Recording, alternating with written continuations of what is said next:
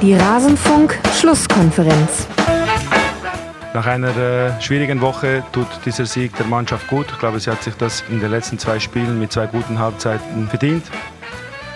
Alles zum letzten Bundesligaspieltag. Tja, manchmal ist nicht mehr zu sagen als, das hat sich meine Mannschaft verdient. Vor allem sagt sich das natürlich nach einem Sieg. Besonders gut wie hier zu hören von Gerardo Seoane, dem Trainer von Leverkusen nach dem 2-0 Sieg beim VfL Wolfsburg. Und damit hallo und herzlich willkommen in Rasenfunk Schlusskonferenz Nummer 353. Mein Name ist Max Jakob Ost. Ich bin der Edgenetzer auf Twitter und wie ihr sicherlich schon herausgefunden habt, liebe Hörerinnen und Hörer, wird heute nicht nur über den 27. Spieltag der Männer-Bundesliga gesprochen, sondern im Schwerpunkt auch über Leverkusen. Und wie immer mache ich das nicht alleine, sondern ich habe zwei Gäste dabei und ich freue mich auf eine herausragende Runde. Zum einen Jonas Friedrich von Sky und Prime Video bei Twitter, der Jonas-Friedlich, aber ihr kennt ihn natürlich von seiner Kommentatorenstimme her. Lass sie hören. Hallo Jonas. Um Gottes Willen. Vielen lieben Dank. Einen wunderschönen guten Tag. Ja, sehr schön, dass wir zweimal wieder zusammengefunden haben. Es war schon kaum noch äh, für möglich zu halten. 27. Anlauf, aber im 28. Äh, hat es geklappt. Ja, ich dachte einfach, ich mache das wie Wimmer früher oder wie Berti Vogt. Ich, äh, ich klemme mich an deine Hacken und lass einfach nicht los, bis du irgendwann sagst, ja, meine Güte. Dann halt jetzt. genau. Und ich weiß nicht, wie, wie die Gemütslage war bei Sebastian Bergmann von der Rheinischen Post, dort unter anderem Leverkusen-Experte bei Twitter, der at Raname2K14. Werde ich alles verlinken in den Shownotes. Hallo Sebastian, schön, dass du hier bist. Hi Max, danke für die Einladung. Ja, ich freue mich, euch hier zu haben. Mensch, wir haben heute einiges vor. Das fängt schon im Ankündigungsblock an. Erst möchte ich einigen Hörerinnen und Hörern danken. Das sind in diesem Fall US, der FCSP-Fan Alex aus Hamburg, Felix H., Kulpa E und Ralf A. Sie alle sind Rasenfunk-Supporter und unterstützen den Rasenfunk finanziell. Der Rasenfunk ist Werbe, Paywall und sponsorenfrei. Ihr wisst es hoffentlich schon, liebe Hörerinnen und Hörer. Und ihr wisst hoffentlich auch, dass uns schon kleine Beträge helfen. Der durchschnittliche Rasenfunk-Supporter und die durchschnittliche Rasenfunk-Supporterin gibt irgendwas zwischen zwei oder drei Euro im Monat. Also das sind keine Riesenbeträge. Viele geben auch einen Euro. Also Fühlt euch frei, das zu tun. Rasenfunk.de slash supportersclub. Und dann habe ich eine Reihe an Ankündigungen. Zum einen wird am morgigen Dienstag, den 22. März, ein Kurzpass zur zweiten Liga der Männer erscheinen. In der nächsten Woche vermutlich, das ist aktuell die Planung, werden wir die Länderspielpause nutzen, um mal nur auf die Premier League zu blicken, weil die jetzt ein bisschen untergegangen ist in den letzten Ligaturen aus organisatorischen Gründen. Kann ich noch nicht genau sagen, wann es kommt, aber der Plan ist, dass etwas kommt.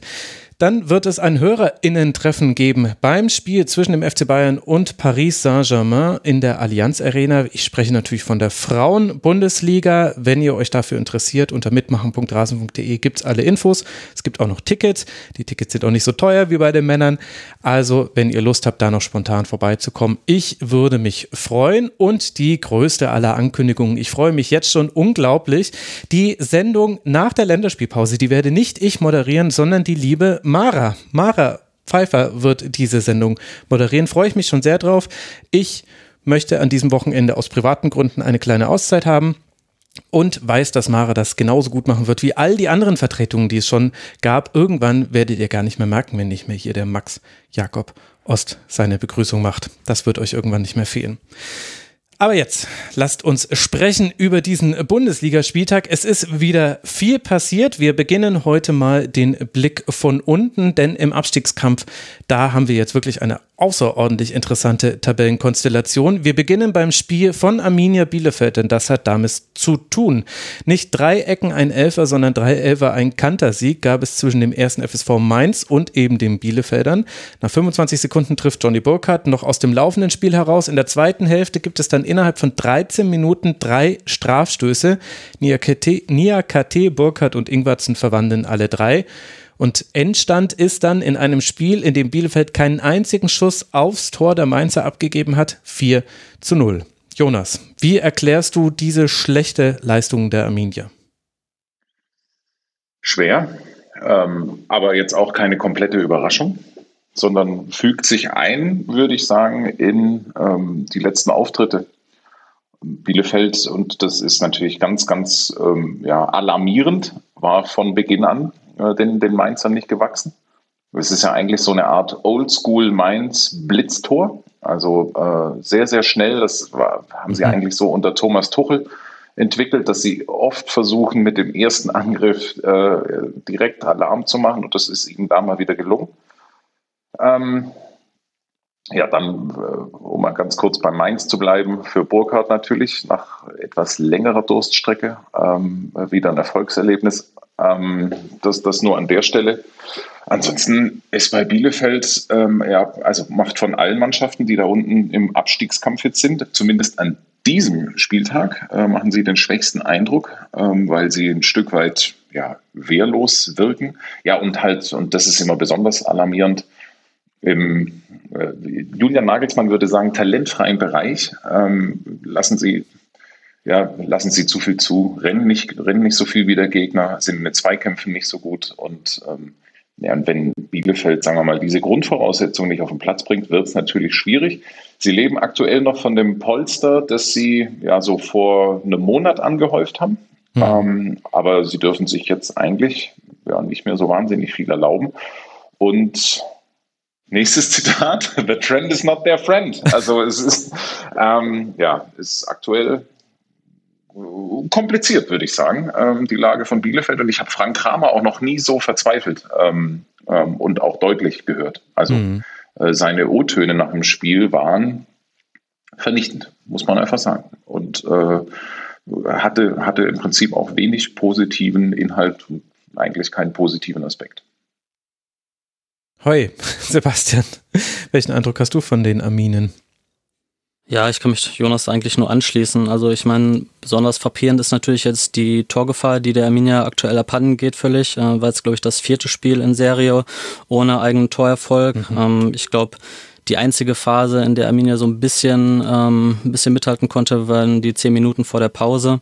Da gab es dann auch die einzige Chance von Wimmer, aber die war dann auch ein bisschen bezeichnet, da relativ zentral frei vom 16er und schießt dann auch neben, links neben das Tor und ja, wenn halt, äh, wenn man schon vorne diese äh, Torgefahr nicht ausstrahlt, dann sollte man versuchen, eigentlich hinten dann zumindest ähm, den Laden irgendwie dicht zu halten. Aber wenn man dann nach, ich glaube, 27 Sekunden waren es, ähm, das 0-1 schon kassiert und dann in der zweiten Halbzeit ja drei relativ plumpe Elfmeter verursacht, ja, dann wird's natürlich super schwer. Und ähm, ja, diese drei Elfmeter in 14 Minuten die haben wir gerade schon angesprochen und äh, es war noch nicht mal die kurioseste Szene im Spiel.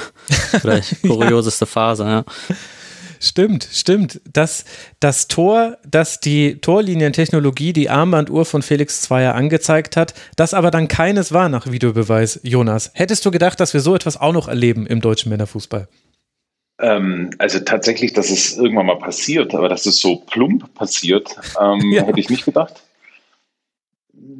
Wie lange gibt es die Torlinientechnik jetzt? Ich meine, so fünf, sechs Jahre, kann das sein? Kommt das hin? Ähm, es ist der erste Fehler, der mir so, also ich, ich, ich glaube, es stand noch nie zur Diskussion, es gab auch noch nie ansatzweise irgendwie den Verdacht, und jetzt ist es halt so offensichtlich gewesen. Mhm. Äh, vor allen Dingen ja auch deswegen, weil ähm, ich glaube, den Verdacht hatten die Schiedsrichter ähm, auch sofort, weil das ja verzögert kam. Also mhm das kam ja irgendwie erst äh, viele, viele, viele Sekunden später. Und damit war Felix Zweier, der Unparteiische, äh, denen ja im Prinzip schon klar, okay, irgendwas war jetzt hier komisch. Zum Schluss dann auch souverän und äh, richtig gelöst. Er geht raus, guckt sich nochmal an, kann so einigermaßen nachvollziehbar erklären, nee, war nicht drin. Noch besser wäre es natürlich, wenn man es den Leuten im Stadion auch direkt erklären würde, aber das ist ein anderes Thema. Hm. Ähm, und zum Schluss ist nichts passiert. Ähm, und trotzdem ist natürlich halt so ein, ist halt etwas, was nicht passieren darf. Ne? Und es war wohl auch bei allen vier Unparteiischen äh, am Handgelenk, ähm, dass es da gebrummt hat. Ähm, und es, ja, Fehlersuche, kein Mensch weiß, was genau schiefgegangen ist, ähm, war wohl sauber eingerichtet und sauber kalibriert.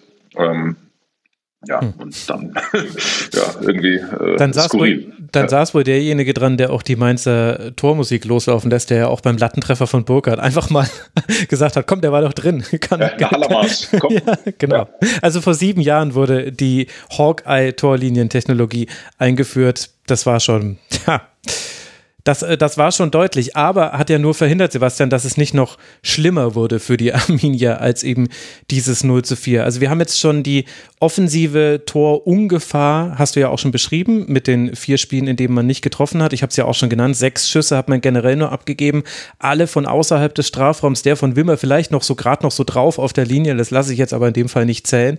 Das war wirklich, wirklich sehr, sehr dünn. Und das ist ja die eine Seite des Feldes. Wenn ich jetzt auf der anderen Seite des Feldes, Sebastian, sagen würde, dass auch die Außenverteidiger gezeigt haben, dass sie zumindest nicht erstligareif sind, aktuell zumindest im jetzigen Zustand, bin ich dann damit zu hart. Aber also das, was ich da bei Bello und von De Medina gesehen habe, das fand ich schon ganz schön krass. Also auch, auch wenn ich weiß, dass das eine Stärke von Mainz ist, die, das Flügelspiel. Boah, ich, ich weiß nicht, ob es zu krass ist. Ich meine, ähm, war ja jetzt auch nicht so, dass Bielefeld auf einen Gegner getroffen ist, der gerade vor Selbstvertrauen total strotzen würde. Oder ähm, ja, es, es würde ich sagen, aber diese Außenverteidiger, ähm, es war jetzt nicht das größte Problem im Bielefelder Spiel. Also es, es war ja so, dass sie von Anfang an keinen großen Zugriff bekommen. Ich meine, du spielst wahrscheinlich so ein bisschen auch direkt ähm, auf dieses 0-1 an, was ja dann auch über außen eingeleitet wurde. Ich spiele ehrlich gesagt auf jedes Tor an. Jedes ja, Tor wurde okay. irgendwie von außen eingeleitet und ganz oft ja. war es entweder Andrade oder Bello, die, die irgendwie nicht hinterhergekommen sind. Ja, also ich, ich kann dir nur zustimmen. Ähm, es, es ist ein Problem mh, mm, und ja, es, aber ich weiß gerade nicht, wie man äh, dies lösen kann, äh, kurzfristig. Und ich weiß nicht, ob Frank Kramer gerade da eine passende Lösung auch hat.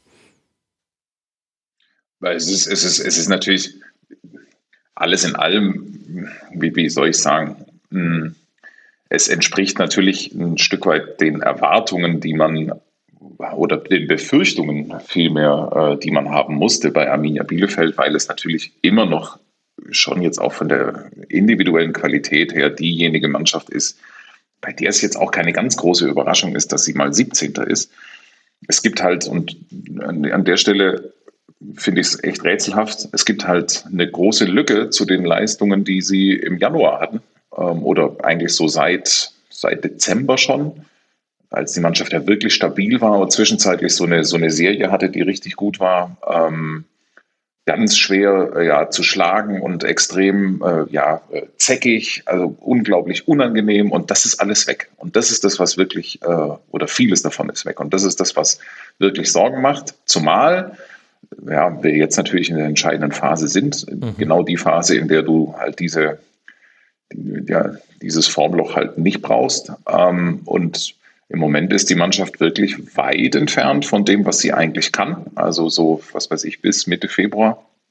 Das letzte gute Spiel war, glaube ich, das gegen äh, Union. Ähm, und ich kann nur nochmal, hier dieses, dieses, Interview mit Frank Kramer, zumindest das, was ich bei Sky gehört habe. Ähm, so, äh, wie soll ich sagen, ohne, ohne Optimismus habe ich ihn noch nie gehört. Eine extrem harte Zustandsbeschreibung. Seine war, glaube ich, sechsten, sechs. Mhm. Und ähm, das sagt der Trainer, der eigene über, über, die, über die Mannschaft, über der, der Trainer über die eigene Mannschaft. Äh, ja, und da ist die, äh, um dich zu zitieren, die Torungefahr noch nicht mal äh, das größte Problem. Heieiei. Und äh, wir als Kontrastfolie dazu haben wir dann den ersten FSV Mainz 05. Die stehen jetzt bei 37 Punkten, haben damit drei Punkte Rückstand auf Rang 7, der ja vielleicht fürs internationale Geschäft auch reifen, reichen könnte. Reifen muss man, um dorthin zu kommen, auf diesen siebten Platz. Wie weit, Sebastian, ist Mainz 05 schon gereift? Man kann ja auch alle Schwächen, die wir bei Bielefeld jetzt aufgedeckt haben, umgedreht sehr gut als Stärke der Mainzer auslegen. Ja, absolut. Also, wie gesagt, du hast ja gerade schon die Konstellation da genannt. Das sind drei Punkte. Ähm, allerdings, wenn man dann nochmal auf die Mannschaften guckt, die dann vor Mainz stehen, dann ist, ähm, ist Union noch direkt vor Frankfurt, Köln. Ähm, ich weiß nicht, also es, wenn man wirklich nochmal nach oben schauen wollen würde, ähm, dürfte es, glaube ich, wirklich schwer werden. Also ich glaube, dass auf sich dann doch ähm, ja, Frankfurt, aber auch Union, sogar Köln dann stärker einzuschätzen sind als die Mainzer. Die ist aber ja, trotzdem natürlich gut machen aktuell, das kann man nicht anders sagen. Super gut. Also die ganze, die ganze Saison, 37 Punkte, das ist de facto im Prinzip der, der Klassenerhalt. Ähm, dann ist es so, dass äh, ich, sie, das muss man mal ganz klar, sie haben Robin Zentner verlängert. Das ist äh, mhm. unmittelbar vor Spiel bekannt geworden. Das ist ein Eckpfeiler. Sie haben einen deutschen Nationalspieler. Also den haben sie jetzt nicht komplett entwickelt, aber sie haben ihn verpflichtet. Also äh, das ist ja schon auch bemerkenswert. Äh, Anton Stach war nicht dabei wegen äh, Gelbsperre. Ähm, trotzdem ist es einfach auch mal irgendwie ein Fakt, den man äh, auf sich wirken lassen muss. Bei Mainz 05 kickt ein deutscher Nationalspieler. Mhm. Ähm, und in Burkhardt ist der nächste potenzielle zumindest äh, da am Start, der eine nicht ganz leichte Phase hatte, ähm, jetzt in den letzten Wochen. Ähm, sogar drei hätte, Tore hätte machen können jetzt in diesem Spiel ja, und dann finde ich es auch noch irgendwie ganz witzig, dass, äh, haben wir darüber schon gesprochen, dass es drei unterschiedliche Schützen sind. Ähm, Zentner hätte mir konsequenterweise an dem Tag noch gefehlt, als wäre er wahrscheinlich der nächste, wäre der nächste gewesen in der, ähm, in der Verteilung von Niakate. Mhm. Ähm, ja, und jetzt all in all, also das ist einfach eine, das ist neben Köln die Positivstory äh, der laufenden Saison ist Mainz 05. Also, mhm. dass, dass diese Mannschaft komplett selbstverständlich nichts mit dem Abstiegskampf zu tun hat. Ähm, ist einfach nach wie vor immer noch eine Riesengeschichte. Äh, mitunter echt guter Fußball. Letzte Woche ja gegen Dortmund auch äh, eigentlich unglücklich äh, verloren. Hätten sie schon mindestens einen Punkt verdient gehabt. Und das alles aus einer großen äh, Covid-Lücke heraus. Das ist schon echt gut. Ich habe es aber richtig verstanden, dass Nia KT den zweiten Elfmeter in Burkhardt auch überlassen hat. Hm? Soweit ich weiß, äh, hat Nia KT quasi nach Gutdünken äh, die Elfer verteilt. Also ah, den okay. ersten hat er noch über, hat er noch selber übernommen. Er ist der, er ist der Schütze. Und dann hat er geguckt, wer könnte denn einen vertragen. Äh, ja, ja so, wobei so bei Ingwertsen war ich mir nicht so ganz sicher, ob er wirklich wollte, dass Ingwertsen den schießt oder ob er nicht noch ein weiteres Tor machen wollte. Aber das sind auch, glaube ich, Detailfragen. Ich finde, Interessant ist halt, dass bei Mainz 05 in diesem Spiel und ja auch über weite Teile gegen Dortmund beide Seiten des Feldes so gut ineinander gegriffen haben. Also die, die Abwehrreihe mit Nia KT, Hack und Bell, das war, also wenn das eine Setzen 6 war bei Arminia Bielefeld, dann war das für mich eine Eins mit Sternchen. Kein Fehler. Das war, das war super. Auch in äh, direkten Duellen, die es am Anfang in der ersten Hälfte ja manchmal noch gab. Aufbauspiel. Aufbauspiel war ganz weird. Zwischendurch hat Mainz in einem 5 gegen 3 aufgebaut, weil nämlich die Außenspieler gar nicht so weit vorgeschoben haben, wie man es oft macht bei der Dreierkette. Das heißt, sie hatten eine krasse Unter Unterzahl in der Offensive und haben es trotzdem geschafft, mit Steil, Klatsch, Tief dreimal hinter die letzte Kette von Bielefeld zu kommen. Also das ist, glaube ich, auch einer der Gründe, warum Frank Kramer da dann auch äh, Vassiliades auf der 6 rausgenommen hat und auch mit Lastman, Stürmer, der da beim Anlaufen jetzt nicht so wirklich viel gemacht hat, um es mal so auszudrücken.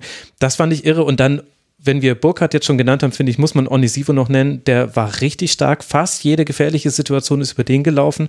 Das Spielverständnis, das der mit allen um sich herum hat, auch mit Wiedmer, der oft so den Pass vor dem Pass, der zum Torabschluss dann führt, spielt. Also richtig, richtig gut. Das hat mir wirklich ganz ausgezeichnet gefallen bei Mainz 05. Und sie haben ja noch ein Spiel weniger. Das heißt, diese drei Punkte Lücke, die könnte mit einem Sieg gegen den FC Augsburg ja auch noch geschlossen werden. Sie Gut. Es geht mit drei Auswärtsspielen deshalb jetzt dann weiter nach der Länderspielpause für Mainz 05. Gladbach, Augsburg und Köln sind die drei Gegner. Vor allem der, der Vergleich mit den Kölnern, der könnte dann auch schon einen Hinweis geben, ob man sich vielleicht noch weitere Saisonziele stecken kann. Also, dass man sie sich steckt, ist klar, aber ob man sie vielleicht auch erreichen kann. Bielefeld bleibt bei 25 Punkten, rutscht damit auf Rang 17 ab, hat einen Punkt Rückstand auf sowohl den Relegationsplatz als auch das rettende Ufer, aber eben nicht gerade die Form auf seiner Seite, um es mal so zu formulieren. Es kommt ein ganz, ganz wichtiges Heimspiel jetzt. Man wird zu Hause gegen den VfB Stuttgart spielen nach der Länderspielpause. Danach kommen mit Wolfsburg, Bayern und Köln erstmal drei Gegner, wo nicht direkt mit Punkten zu rechnen ist. Also die Arminia, die hat sich da so ein bisschen in ein Loch hineingegraben. Das muss man, glaube ich, dann doch so deutlich sagen. Dann hatten wir noch ein Spiel in Berlin. Und was war bei der Hertha schon wieder los? Felix Magath ist da, infiziert sich aber mit Corona und so sitzt Mark Fotheringham auf der Bank, beziehungsweise er sitzt eigentlich kaum, sondern er steht nur und pusht seine Mannschaft nach vorne. Die macht dann Hoffenheim im Heimspiel das Leben so richtig schwer und trifft nicht nach Elfmetern, sondern nach Freistößen dreimal. Das war mal eine schöne Variation. Stark, Belfodil und Toussaint machen die Tore. Am Ende steht ein 3 zu 0, das Sebastian, denke ich, klar verdient war. Was hat denn die Hertha so viel besser gemacht als Hoffenheim und auch vielleicht auch als die Hertha noch zuletzt selbst? Ja, sie haben das Zentrum vor allem dicht bekommen. Also ich habe mir äh, rausgeschrieben, dass Hoffenheim hatte fast 70 Prozent Ballbesitz, ähm, hat eine überragende Passquote, aber alles halt äh, in Bereichen, sag ich mal, womit die Hertha gut leben konnte. Und ähm, mhm. ja, selbst ähm, war es natürlich, Richter hatte, glaube ich, noch ein, zwei gute Szenen, wo er vielleicht auch nochmal hätte den Kopf hochnehmen können und rüberspielen können. Aber auf der anderen Seite, durch die Gefahr, die sie halt bei Standards erzeugt haben, ja, haben sich dann am Ende auch den Sieg verdient. Das kann man nicht anders sagen. Ich habe von Fußball keine Ahnung. Es ist, äh, es, ist, es ist einfach, es ist hoffnungslos. Ich war mir so sicher, dass Hoffenheim die Hertha herspielt. Aus unterschiedlichsten Gründen. Ich habe äh, Hoffenheim in den letzten Wochen öfter gesehen und ähm, war mir, für mich war es nicht vorstellbar, äh, dass die TSG Hoffenheim, die ich so vor dem Auge habe, ja, gegen das Hertha äh, gegen die Hertha verliert, ähm, ja, was in den letzten Wochen da so gespielt hat. Ähm, insofern muss ich rumstammeln, weil es ist, es ist, es, es schließt sich mir einfach nicht. Ähm, ja, fangen wir ganz kurz bei Hoffenheim an. Paar personelle Probleme, die echt wehtun. Ähm, Corona-bedingt, beispielsweise Bebu, ähm, ja, Grilic ganz schwer zu ersetzen. Mhm. Und trotzdem ist mir in keiner Weise klar, äh, wie es diese TSG Hoffenheim schafft, ja, gegen die Hertha im Prinzip kaum Torgefahr auszustrahlen. Äh, müssen wir kurz rein in die Personalie ähm, Brun Larsen, von dem ich, der, das, der hat die Chance zum 1 zu 0, hat dann da den Punch nicht und das deckt sich irgendwie so ja, mit, mit allem, was man über ihn in den letzten Jahren, jetzt muss man schon fast sagen, so weiß, sieht, hört und liest. Das ist ein Spieler, der eigentlich alles hat, ähm, den jeder Trainer eigentlich immer reinschmeißen und weiterentwickeln und protegieren möchte. Aus unterschiedlichsten Gründen erfüllt er das immer nicht und er kommt einfach keinen Schritt voran und er hat halt an dieser Stelle wieder mal eine Chance ausgelassen, weil er in den letzten Wochen sich schwer getan hat, in die Mannschaft zu kommen, obwohl fit. Jetzt kriegt er seine Chance von Beginn an und hätte sie, ja, hat sie halt nicht genutzt. Das wäre das, wär das 1-0 gewesen. So, und dann kommen wir zu den zu den Standards, bei der die TSG Hoffenheim, und das ist halt, an der Stelle ist dann spätestens auch das personelle Argument nichtig. Das hat halt, es ist dann halt Vogt, der beim ersten äh, Tor ja, körperlich überhaupt keine Gegenwehr gibt gegen Niklas Stark. Das ist nicht zu erklären. Das sind äh, eigentlich so Basics, äh, die, die fehlen und die bei der TSG Hoffenheim in den letzten Wochen aber fast immer da waren. Also äh, zwar die Hinrunde war bei den Hoffenheimern ja so ein Auf und Ab, aber aktuell sind die eigentlich total stabil. Never ever wäre ich auf ein 0 zu 3 in Berlin gekommen. Und das alles, äh, ich meine, diese, diese Pleiten, Pannen und Umstände bei Hertha BSC, das ist ja, das, das ist ja Comedy ähm, in, in, in jedem Aspekt. Und auf einmal steht dann da eine Mannschaft, die sich als Mannschaft freut, also die Hertha, die auf einmal irgendwie eine Ausstrahlung hat, als sei sie wirklich ein Team, äh, die dann irgendwie so einen knuddelig putzigen äh, Trainer draußen hat, der äh, wirklich spürbar und erkennbar Energie reinbringt und, und jeden Spieler einzeln abknuddelt nach, nach, nach diesem Sieg. Und äh, ja, und dann stellst du halt fest, gut, Hertha, erster Sieg in, in diesem Jahr, ne? Und äh, weiß ich gar nicht mehr seit äh, wie lange.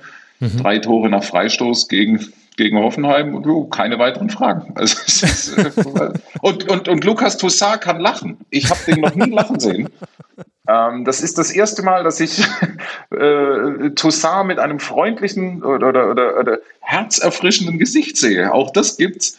Also es ist, ähm, ja, es hinterlässt mich mit großen Fragezeichen, dieses Spiel. Ich nehme es hin. Ach, das ist so wunderbar zusammengefasst, finde ich. Also bei Hoffenheim, ich glaube, da sind die Fragezeichen ähnlich groß wie bei Bielefeld. Auch hier kein Schuss aufs Tor, unerklärliche Fehlpässe im Aufspiel, im Aufbauspiel, gerade auf den Flügeln. Das war, das war absolut wild. Äh, Kramaric hat sich dann immer öfter fallen lassen und wurde da dann auch angespielt, aber hatte dann ganz wenige Anspieloptionen. Und im Wesentlichen glaube ich aber, dass man da gar nicht so viel mit Taktik kommen muss bei diesem Spiel, sondern Hertha hat halt tatsächlich mit einer, also ja schon, taktischen Umstellung. Sie haben 4-1-4-1 gespielt und Askasibar und Toussaint waren die beiden, die quasi rausgeschoben haben. Und sie haben halt wirklich dieses Rausschieben über weite Teile des Spiels durchgezogen und damit das Mittelfeld komplett dominiert. Und dass ein Mittelfeld aus Stark auf der 6, Askasiba und Toussaint auf den Achtern, ein Mittelfeld aus Stiller, Geiger und Baumgartner, spielerisch und auch von allen talentfreien Attributen, also Einsatz, äh, Laufbereitschaft und so weiter, so in den Schatten stellt, hätte ich auch nie gedacht und zeigt aber halt auch, Sebastian, was bei der Hertha noch drinsteckt, was jetzt vielleicht durch Fotheringham und Magath gehoben wird. In der letzten Woche hat Martin Raffelt der Hertha eine 80% Chance gegeben, nicht abzusteigen. Würdest du da ähnlich optimistisch drauf blicken?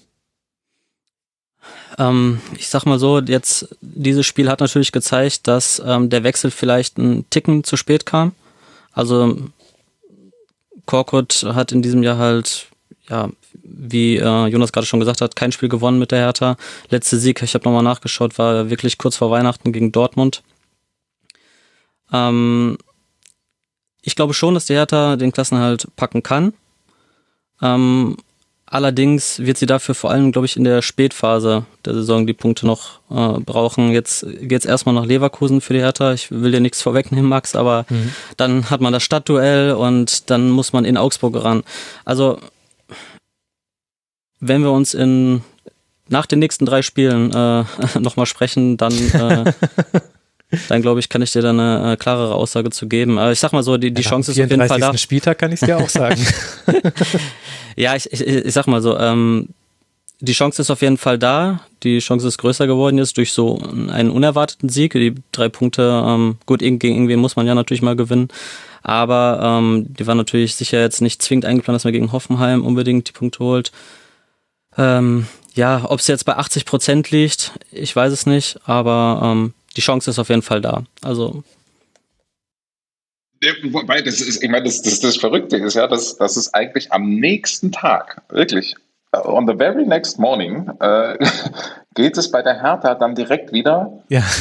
Hertha-esk weiter. Ja, also ich habe äh, hab jetzt nicht alles angeguckt, aber so ein paar O-Töne haben wir von Lars Windhorst, haben wir dann direkt äh, die Runde gemacht am nächsten Morgen, der sich, der nach einem 3 zu 0 nichts Besseres zu tun hat, als, also als wirklich jedes, wie soll ich sagen, Vorurteil oder jedes, äh, ja, alles zu bestätigen, ähm, sogar mehr als das, jede, jeden Vorbehalt, den man irgendwie haben kann, stellt sich als Investor rein in ein, in ein Fernsehstudio und erklärt, dass der Präsident im Prinzip abzutreten hat und eine weitere Zusammenarbeit eigentlich nicht vorstellbar ist. Hm. Ohne dass man jetzt eigentlich, und er hat noch nicht mal irgendwie so einen großen inhaltlichen Punkt, ähm, es, also er nennt ihn zumindest nicht. Und das sind sicherlich auch diskutable ähm, Themen, die er hat. Aber ich, ich, ich ist es in meinen Augen zumindest einfach so hochgradig unprofessionell, ähm, sich, sich da reinzustellen, das Thema anzuzünden, weiter anzuheizen. Ähm, ohnehin jetzt alle, nahezu alle Äußerungen, die sozusagen von der Investorenseite kamen in den letzten Wochen, nur bedingt hilfreich, würde ich, um es mal so zu formulieren. Und Deswegen ist das große Ganze halt nach wie vor zum Kopfschütteln. Also ich werde aus diesem gesamten Konstrukt nicht schlau. Ich weiß nicht, in welche Richtung das äh, gehen soll. Und ja, es mag sein, dass die Hertha äh, den Klassenerhalt schafft ähm, und, und das hinbiegt, was dann in meinen Augen ähm, mehr an der Schwäche von Kräuter Fürth und so wie es im Moment aussieht, dann vielleicht Arminia Bielefeld liegt, als an der eigenen Stärke, weil die ist es garantiert nicht. Ähm, und trotzdem ist das einfach so eine, so eine, ja, so eine, so eine sportliche Gesamtkatastrophe, die sich da zusammengesetzt hat und zusammengebraut hat, bei der ähm, ja eigentlich so viel auseinanderklamüsert werden muss, um diesen Verein wieder in ruhigeres Fahrwasser zu kriegen. Ich, ich finde es vor allem bemerkenswert, dass Windhorst ja sagt, ähm, er muss weg.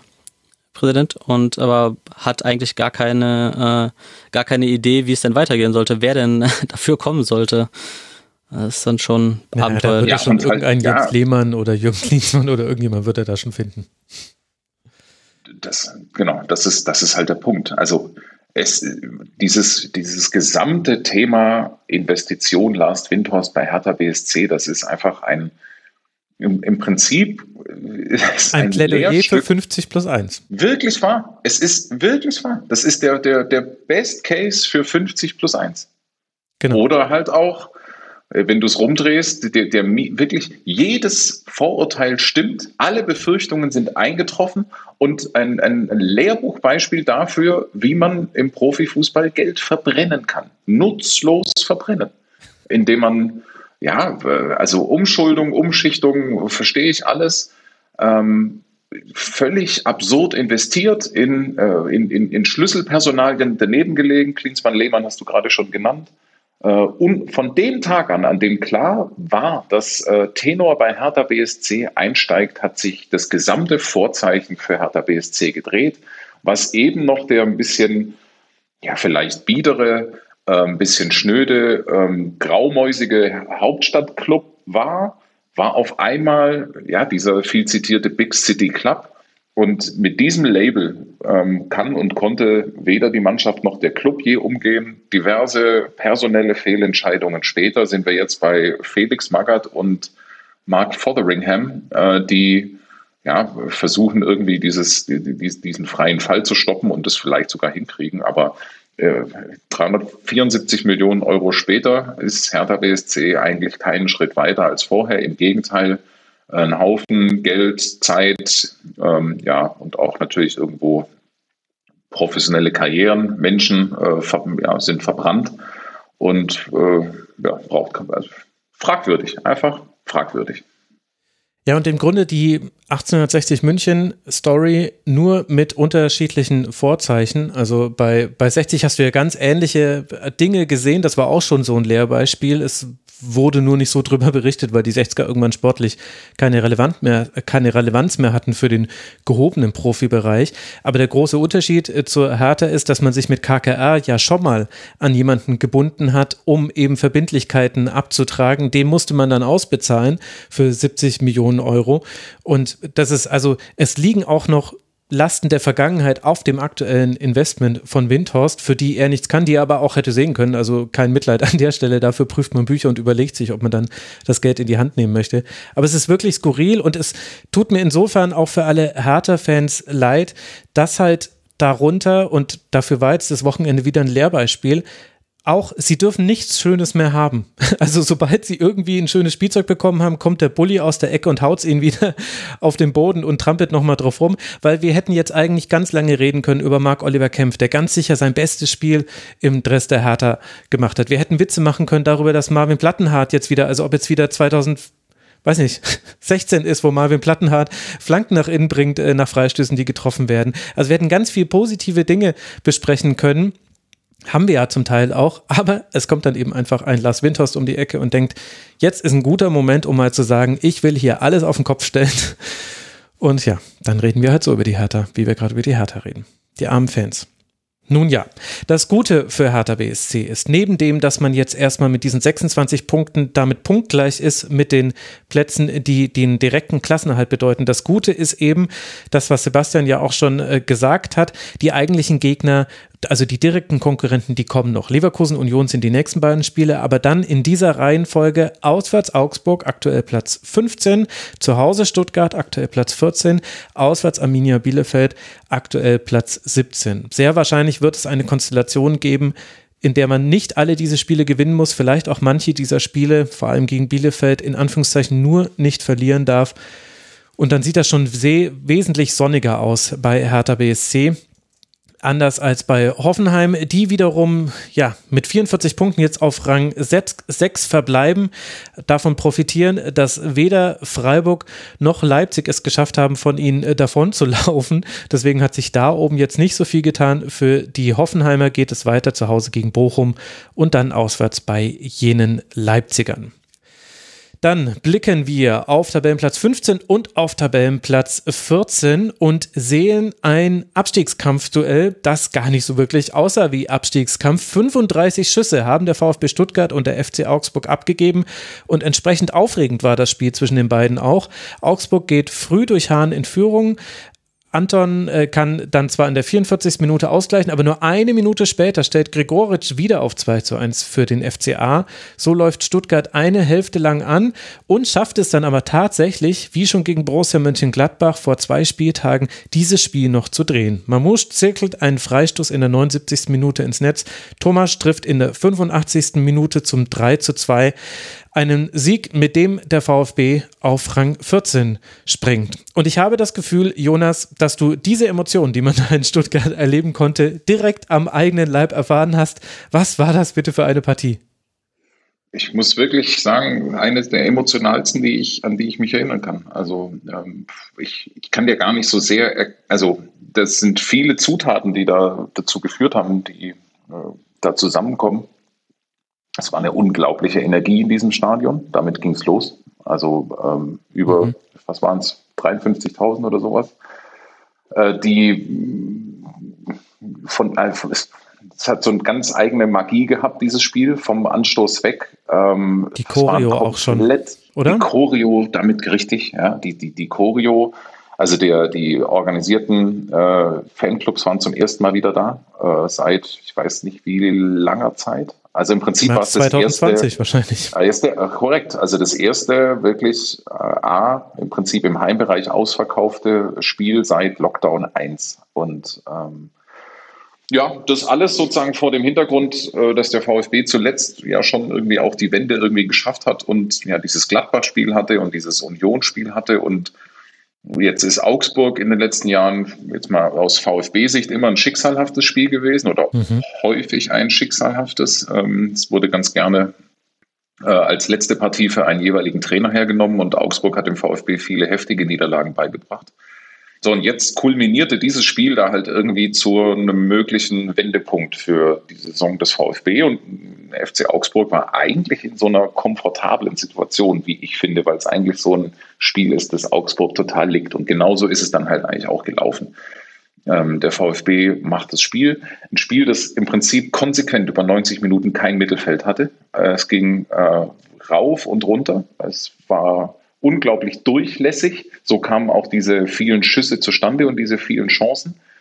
Und ähm, im Prinzip hat Augsburg total in die Karten gespielt. Ähm, die machen das, machen das gut. Also wirklich, Augsburg ist eine Mannschaft, die ja, wie soll ich sagen, wenn sie das Spiel machen muss, manchmal auch so ein bisschen äh, mittellos scheinen kann. An dem Tag gnadenlos, effizient, erste Chance direkt drin. So richtig kühl, richtig trocken. Und das hätte richtig schief gehen können für den VfB Stuttgart. Ähm, die aber als Mannschaft eine, die Fähigkeit entwickelt haben, ähm, mittlerweile muss man sagen, sich äh, ja, von Rückschlägen ja, nicht groß aus dem Konzept bringen zu lassen und die es dann wirklich geschafft haben, äh, nach dem 1-1 zwar direkt wieder den Rückschlag zu kassieren, nämlich äh, die direkte Führung dann wieder für den FC Augsburg, aber sie haben weitergespielt, immer weiter, haben tolle Chancen sich rausgespielt.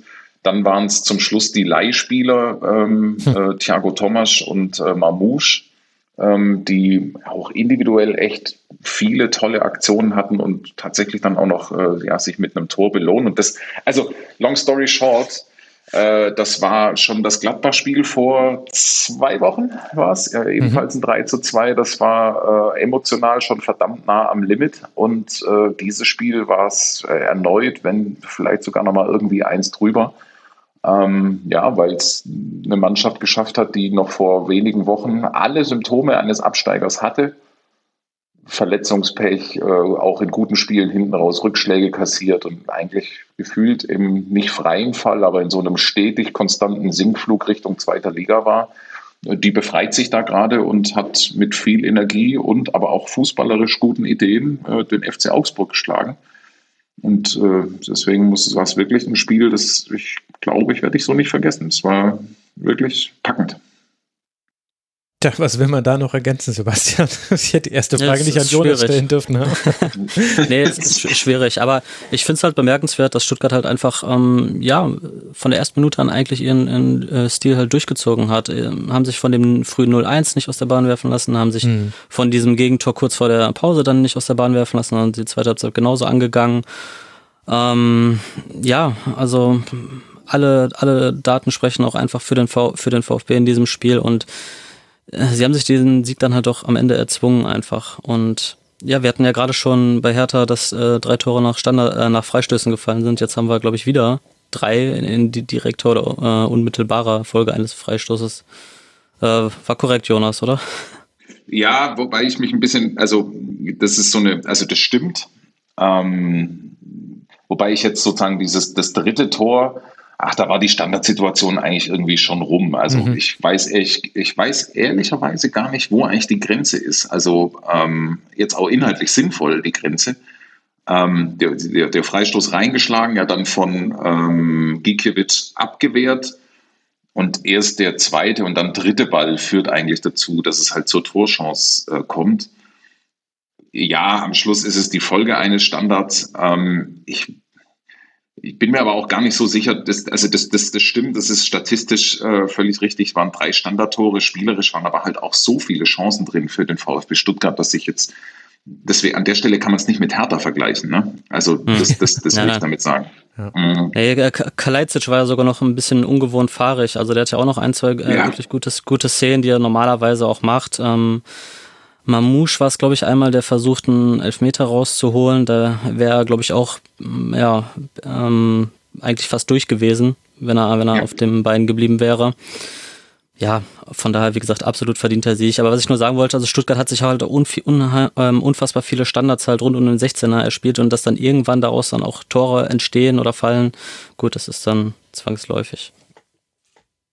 Die Augsburger hätten es eigentlich, das ist untypisch, die sind in der, was, die sind halt in der zweiten Hälfte, sind sie, haben sie einfach nicht mehr, die haben kaum noch Entlastung gehabt. Das ist ja. zum Verhängnis geworden. Also der, der Druck wurde irgendwann mal so immens. Ähm, Im Prinzip, eigentlich war es wirklich wie gemalt für den FCA. Das, das wundert mich ein bisschen. Ja. Ähm, mit dem, gehen mit dem 2-1 in die Pause und kommen dann raus und hätten halt eigentlich nur cool bleiben müssen. Und ähm, das sind sie auch eine ganze Zeit lang. Mit dem einzigen Fehler und äh, ja, sie, sie haben halt eigentlich keinen richtigen Angriff mehr zustande bekommen und den VfB nie beschäftigt. Und das wurde ihnen zum Schluss zum Verhängnis. Deswegen, das, daraus werde ich auch nicht ganz schlau, warum ihnen das an der Stelle nicht gelungen ist, weil also an und für sich hätte ein perfekter Nachmittag eigentlich für, für, für, für Augsburg und seine Stärken und Schwächen werden können. Haben sie nichts draus gemacht. Und das ist, glaube ich, genau der Punkt aus Sicht des FCA, auf dem du herumkauen musst. Also es gab noch eine Chance, Hahn hatte noch diesen Lattenkopfball Stimmt. zum Ausgleich, ja. aber auch das ist quasi eigentlich symptomatisch für das, was Augsburg hier hat liegen lassen. Man hat es sogar noch geschafft, sich dann eine Chance herauszuspielen nach der größten Druckfa Druckphase von äh, und dem 3 zu 2 vom VfB. Also sprich, es wäre möglich gewesen. Und du hast auch gesehen, das 2 zu 1 fand ich war so systematisch.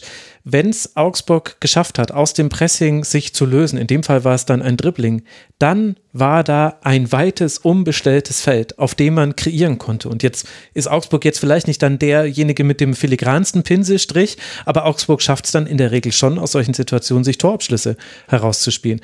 Und das hat man, finde ich, viel zu wenig genutzt. Und in der ersten Halbzeit, der ersten Hälfte war ganz oft noch die Lösung, wenn Stuttgart angelaufen ist, dann hat man den langen Ball gespielt. Also warte, ich habe es mir auch rausgeschrieben, 82 von 312 Pässen waren lange Bälle. Also das ist dann schon über Durchschnitt der Liga deutlich. Und das hat da auch ganz gut funktioniert.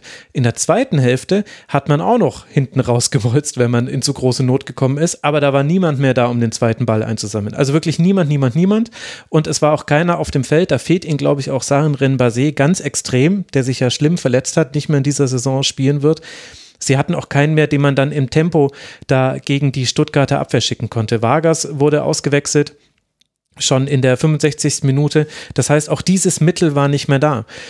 Und dann ist es zu dünn, was der FC Augsburg hat. Man muss sich irgendwie noch bei Niklas Dorsch bedanken, dass es nicht ein 2 zu 4 geworden ist in allerletzter Minute. Eine der, das gehört ja auch noch zu diesem Spiel, eine der krassesten Rettungsdaten, die ich je gesehen habe und gleichzeitig auch ein natürlich wahnsinnig schlecht ausgespielter 4 gegen 1 Konter von den Stuttgarter oder 4 gegen 2, rechnen wir Giekiewicz meinetwegen noch mit rein. Also wirklich, wirklich irre. Aber das ist das, was, wo die Augsburger ja, also ich glaube, da würde ich äh, schlaflos wach liegen, weil ein paar Probleme sind erklärbar. Sarin Rimbase zum Beispiel fehlt, habe ich jetzt gerade schon genannt.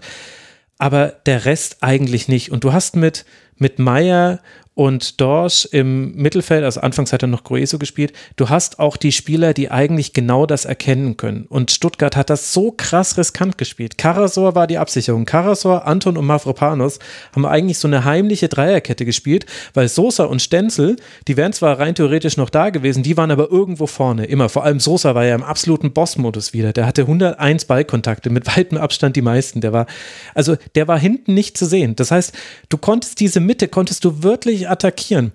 Man hätte vielleicht auch eine Umstellung machen können, weiß ich jetzt nicht, aber das ist alles dann schon wieder so taktisch. De facto hat Augsburg nicht genutzt, was da lag und ist stattdessen an sich selber die ganze Zeit schwächer geworden. Jede, jeder Ballverlust, den Frederik Winter hatte in der Innenverteidigung, jeder kleine Fehler, den auch Joveleo gemacht hat, der auf, auf, mir auf der rechten Halbverteidigerposition nicht ganz so gut gefallen hat. Ich glaube, es war wegen Sosa und Mamouche, dass er da helfen kann. Hat nicht so wirklich geklappt. Also Caligiuri und Joveleo hatten alle Hände voll zu tun und haben aber, ja, oft hatten sie dann trotzdem leere Hände. Also als würde man mit einer Gabel eine Suppe löffeln, war das so ein bisschen. Also das war extrem frustrierend aus Sicht des FCA und sehr begeisternd aus Sicht des VfB. Schlüsselspieler Jago, den haben sie nicht mehr gefunden. Mhm. Der, der, hat richtig gut angefangen. Ja. Äh, und hatte einen, eigentlich einen Sahnetag, so wie ich das gesehen habe. Jago ist ja so ein, der ist irre schnell, ist aber für einen, ähm, für, um den Stereotyp zu bedienen, für einen Brasilianer jetzt nicht der filigranste Techniker. Aber an dem Tag war mein Eindruck, äh, läuft es bei ihm. Ähm, der hat auch wirklich aus meiner Sicht eine Spitzenflanke vor dem, vor dem 0 zu 1. Ja. Und äh, man muss auf jeden Fall noch rauskehren, äh, dass der VfB ähm, alle fünf Jahre erzielen sie ein direktes Freistoßtor, ähm, was äh, bei diesem Club ja immer, also das sind ja die Erben von Krasimir Balakov. Ähm, und es ist gewissermaßen, also alles das, was Balakov in seinen goldenen Zeiten ähm, sozusagen verwandelt hat, das lassen seine Erben irgendwie liegen. Und ich, ich, ich bin jetzt, muss, ich muss gerade mal überlegen, also ich glaube, das, das letzte Tor war Daniel Didavi, direkter Freistoß zum Abstieg ähm, 2016. Und davor gab es auch schon eine krasse Durststrecke. Das war äh, lange Zeit eine meiner Lieblingsstatistiken, äh, dass der letzte direkte Freistoßtreffer von Achtung Stravko Kuzmanovic war. Ähm, ja, richtig. Äh, der VfB da, glaube ich, ich meine so fünf Jahre ohne direkten Freistoßtreffer. Also jetzt müsste ich nochmal nachgucken. Ist gefährliches Wissen. Ich würde jetzt behaupten, es gab in den letzten zehn Jahren zwei direkte Freistoßtreffer und das war einer davon. Ach, Wahnsinn. Und ich hätte auf Marcelo Bordon getippt, aber ich glaube, das war für Schalke gegen Stuttgart dann schon. Das war dieses 4 zu 4. Ja. Da hat er, glaube ich, so zwei ja. aus großer Distanz voll reingeballert. Aber eben für Schalke schon. Deswegen, tja, naja. Gut, die Hörerinnen und Hörer, die werden es uns sagen, Jonas. Da können wir uns sicher sein. Wenn da jetzt ich bin mir auch sicher. Ich hätte es vielleicht nochmal nachgucken müssen. Ach nee, äh, nee wenn es richtig ich, war, dann macht es umso legendärer, dass du das aus dem jetzt Kopf Jetzt nicht kaputt recherchieren, meinst du? Ja, nee, nee, jetzt bloß nicht googeln, liebe Hörerinnen und Hörer. Also für Stuttgart, die auf Rang 14 springen mit diesem Sieg, 26 Punkte haben. Für die Stuttgarter geht es dann weiter bei Arminia Bielefeld auswärts. Ihr habt es gehört, liebe Hörerinnen und Hörer. Und danach spielt man gegen Dortmund und gegen Mainz 05. Der FC Augsburg, der bei 26 Punkten verbleibt, allerdings noch ein Spiel weniger hat. Ihr erinnert euch an die Nachholpartie gegen Mainz 05. Geht es jetzt eben weiter zu Hause gegen Wolfsburg, dann zu Hause gegen Mainz, bevor man jetzt auch nicht so wirklich weit weg von zu Hause beim FC Bayern antreten wird. Das sind die nächsten Partien von Augsburg und die dann sicherlich auch interessant werden in Sachen Abstiegskampf. Und dann haben wir noch ein besonderes Spiel an diesem Spieltag. Eines, bei dem man auch über sportliche Dinge sprechen könnte, das aber jetzt zunächst erstmal keine sportliche Wertung erhalten hat. Ich spreche über die Partie zwischen dem VfL Bochum und Borussia Mönchengladbach. Gladbach führt bereits nach Toren von Player und Embolo mit 2 zu 0. Es gab allerdings auch Chancen für Bochum. Dann aber wirft jemand aus dem Publikum einen vollen Bierbecher auf Schiedsrichterassistent Christian Gittelmann, der eine Schädelprellung und ein Schleudertrauma davon erleidet. Daraufhin wird das Spiel abgebrochen und ich denke, wir können davon ausgehen, dass es zugunsten von Gladbach gewertet werden wird und vermutlich noch eine Strafe für den VfL Bochum folgen wird. Bei vergleichbaren Fällen, die es ja zum Glück nicht allzu häufig gab. St. Pauli gegen Schalke war, glaube ich, das letzte abgebrochene Spiel. Da gab es dann ein Geisterspiel, das zu Beginn der nächsten Saison abgehalten werden musste, weil das der 34. Spieltag war. Ja, Sebastian, ich weiß nicht, was Was ist dazu zu sagen zu dieser Partie aus deiner Meinung und zu diesem Abbruch? Also vorweg vielleicht nochmal zum Abbruch. Also die Schiedsrichter haben es eigentlich gesagt, es ist, war alternativlos dann in diesem Fall. Und ähm, ich finde auch, also großartig diskutieren braucht man eigentlich nicht drüber, wenn halt mhm. ein Schiedsrichter attackiert wird aus dem Publikum und äh, halt ähm, ja beworfen wird, in diesem Fall dann mit einem gefüllten Bierbecher ähm, dann ist eigentlich klar, dann muss die Partie abgebrochen werden. Ich finde es ja auch vollkommen richtig, wie die Schiedsrichter reagiert haben. Ich meine, man hat es ja auch an den Reaktionen dann der Bochumer Spieler gesehen, die dann direkt wütend auf den eigenen Anhang sozusagen äh, zugelaufen sind und ähm, ja, mit ihnen geschimpft haben, völlig zu Recht. Ähm, ja, es ist, es ist halt schwierig. Es, das Problem ist halt, dass halt ein Einzelner halt wirklich dann so ein äh, aus Bochumer Sicht ähm, ja trotzdem tollen Abend halt mit, äh, ich glaube das erste Mal seit zwei Jahren äh, dann wieder mit 25.000 Zuschauern. Ähm, wirklich eine super Stimmung, waren sehr intensive Spiele in der ersten Halbzeit und dass dann halt ein Einzelner ähm, ja ja dafür sorgen kann, dass so ein Spiel dann halt abgebrochen werden muss. Allerdings scheint es ja so ein bisschen dass äh, Bochum da ein kleines Problem hat, ähm, in Anführungszeichen, mit äh, diesen Becherwerfern. Mhm. Ähm, hatten ja extra vor dem Spiel, das habt ihr ja sicher auch gesehen, dieses Video noch gepostet und extra darum gebeten, das Bier doch bitte zu trinken und nicht äh, aufs Spielfeld zu werfen. Ja, es ist dann leider ähm, katastrophal schief gegangen. Zum Spiel selbst ähm, muss man ganz klar sagen, dass Jan Sommer Gladbach im Spiel gehalten hat über weite Strecken. Er hatte sieben Paraden ähm, in den ja fast 70 Minuten, die dann doch gespielt wurden. Gladbach hat jetzt zum ersten Mal in der Folge ähm, zwei Spiele in Serie zu null gespielt. Und ja, was Bochum hat halt liegen lassen vorne, das hat Gladbach halt eiskalt ausgenutzt, muss man sagen. Also Player ähm, nach dem Eckball dann völlig frei, natürlich auch mit ein bisschen Glück. Ich glaube, der Ball war noch abgefälscht dann, wie er ans Tor geht. Ähm, und Embolos ist dann auch so ein bisschen, ja, die, die Klasse dann. Ich glaube, Polter hatte noch eine sehr gute Szene auf der anderen Seite vor, die er halt nicht macht und dann Sommer scheitert. Und ähm, ja, Gladbach dann an diesem Tag auf jeden Fall die etwas abgeklärtere, abgezocktere Mannschaft. Und von daher, ich denke mal, wenn es dann am Ende auch äh, bei diesem 2 zu 0 bleibt, also 2 zu 0 gewertet wird, dann ähm, ist das auf jeden Fall auch der Leistung, ähm, ja, kommt mit der Leistung halt überein, die Gladbach vorher gezeigt hat haut im Großen und Ganzen hin. Ne? Also das, das, das 2 zu 0 passt schon. Ich fand eigentlich, das, ich fand eigentlich auch das Bochum. Und mich, mich, mich erstaunt Holtmann, muss ich wirklich sagen, ähm, weil der so eine Selbstverständlichkeit ausstrahlt und eigentlich im Moment zumindest auf mich, äh, jedes Mal, wenn er am Ball ist, äh, habe ich das Gefühl, der platzt gleich vor Selbstvertrauen und äh, strahlt immer irgendwie Gefahr aus. Gleiches gilt aber auch für Kone, zumindest in diesem Spiel. Ähm, ich habe wirklich ein, ich fand, fand, das war wirklich eine Top-Leistung von ihm ähm, im, im Mittelfeld bei Borussia Mönchengladbach. In einem Spiel, das gibt es, glaube ich, auch nicht so oft, äh, in dem beide Cheftrainer nicht dabei waren. Äh, ja, kann man, glaube ich, auch mal kurz nennen. Also irgendwie so ein, ein, ein aber äh, meine Güte, was man, man hat man nimmt es irgendwie mit so einem Schulterzucken zur Kenntnis, ja klar, es sind halt beide nicht dabei und sind halt beide in Quarantäne, wo auch sonst. Ähm, will es nur einmal kurz erwähnt haben. Und im, im, im Endeffekt ist es so, dass quasi in Abwesenheit von Adi Hütter äh, zumindest jetzt mal die gröbsten sportlichen Probleme aus dem Weg geräumt werden äh, bei Borussia Mönchengladbach, weil ich denke, das äh, verschafft jetzt auf jeden Fall mal Luft und könnte zumindest äh, ja so eine Art Trendumkehr sein, äh, ohne den Cheftrainer. Äh, ich stelle es einfach nur fest, was auch immer das bedeutet.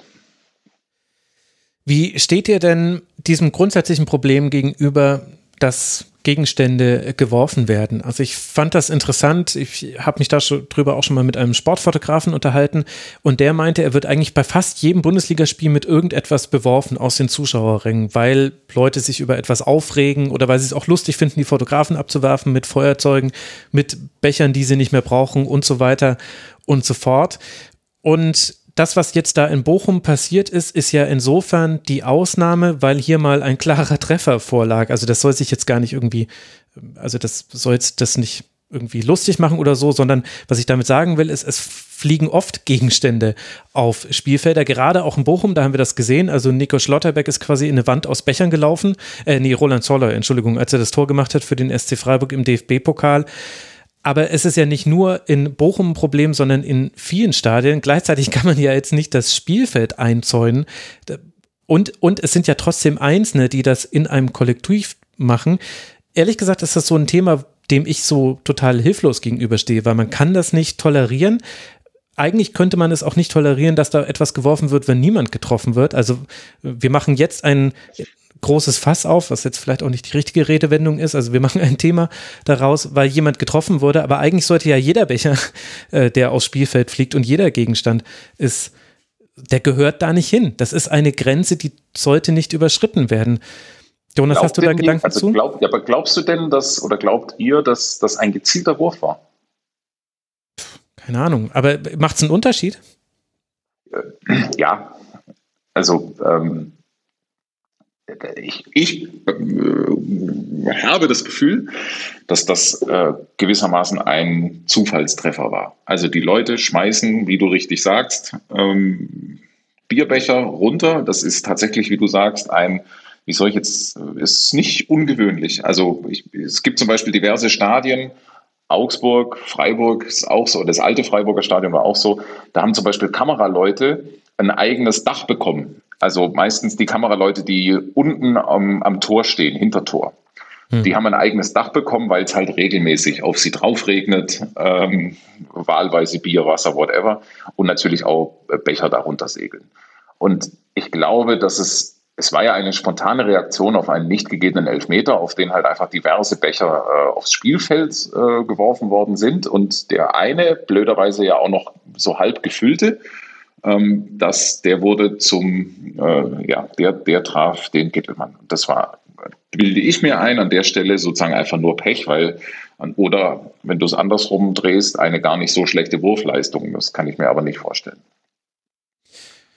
Ja, aber macht es so, wirklich so einen großen Unterschied? Jetzt, also sollte das nicht eigentlich ich, quasi klar kommuniziert sein und dann auch, aber ich weiß halt auch nicht, wie man es durchsetzen kann. Dinge haben auf dem Spielfeld nichts zu tun. Zuschauer und, und Dinge haben da nichts zu suchen. Das ist einfach so, da gibt es eine unsichtbare Linie und die sollte respektiert werden. So, ist, ist, ist so, braucht man, braucht man nicht reden und es ist eigentlich eine Selbstverständlichkeit, die aber, wie soll ich sagen, kulturell anders gelebt wird. Seit Jahren. Nicht nur in Deutschland, auch in äh, immer oft gelobten äh, UK. Also mhm. selbst in, in, in den Staaten, also es ist ja sozusagen das, äh, eigentlich sagt man ja immer in England, äh, ist es, sind die Tribünen deswegen so nah am Spielfeldrand, weil da halt auch nichts passiert und weil es ähm, trotzdem immer vornehm und zurückhaltend ist. Stimmt nicht. Also auch in England fliegen nach umstrittenen Schiedsrichterentscheidungen Bierbecher in Richtung äh, abgehende Trainer oder, oder sonst irgendwas. Das ist, das ist da genau dasselbe. Es passiert halt nur, es passiert so gut wie nie was. Ähm, und alle paar Jahre passiert was Blödes. Und deswegen finde ich, ist es halt genau deswegen schon irgendwie von Relevanz, ähm, weil es, das ist jetzt zumindest meine etwas auch vielleicht optimistische Haltung an der Stelle, weil es, glaube ich, wirklich nur ein blöder Zufall war und weil natürlich kein Mensch darüber ein Wort verlieren würde, wenn der Becher einen Meter daneben gegangen wäre. Mhm. Und jetzt drehen wir es rum. Was könnte man Sinnvolles tun, um das zu vermeiden? Und da fällt mir auch bei längerem Nachdenken nichts zu ein. Mhm. Eine Ab, äh, also ein Zaun, ein Netz, Plexiglas, Nein, ja. äh, das, äh, deswegen äh, Stadion, deswegen weniger kein Publikum zulassen oder weniger Publikum. Nein, nichts trinken, schwierig. Es, also es ist, es, das ist ein klassischer jetzt sozusagen Freiheitskonflikt ähm, oder ja, ein Zielkonflikt an der Stelle. Wie viel Freiheit lasse ich zu und welches Risiko nehme ich dafür? Nehme ich dafür?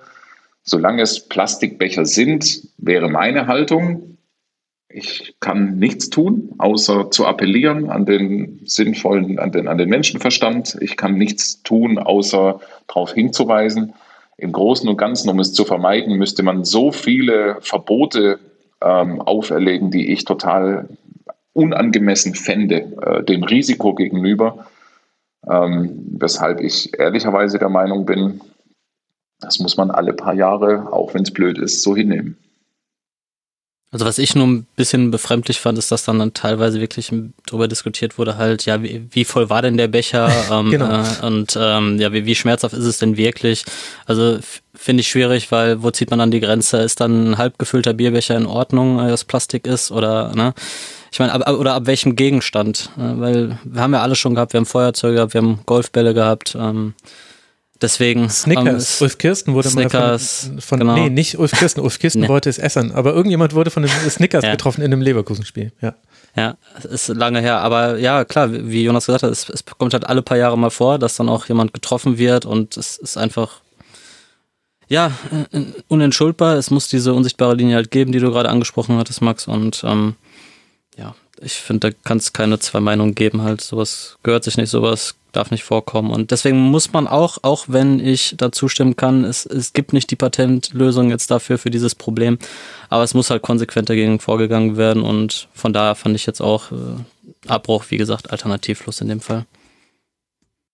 Absolut. Und die Diskussion ist echt, äh, die, ist, die ist total daneben. Also selbst das steht ja keinem zu, äh, darüber zu urteilen, wie heftig jetzt dieser Treffer war. Also ähm, da kommt man eigentlich auch relativ schnell drauf, wie ich finde. Ja, vielleicht.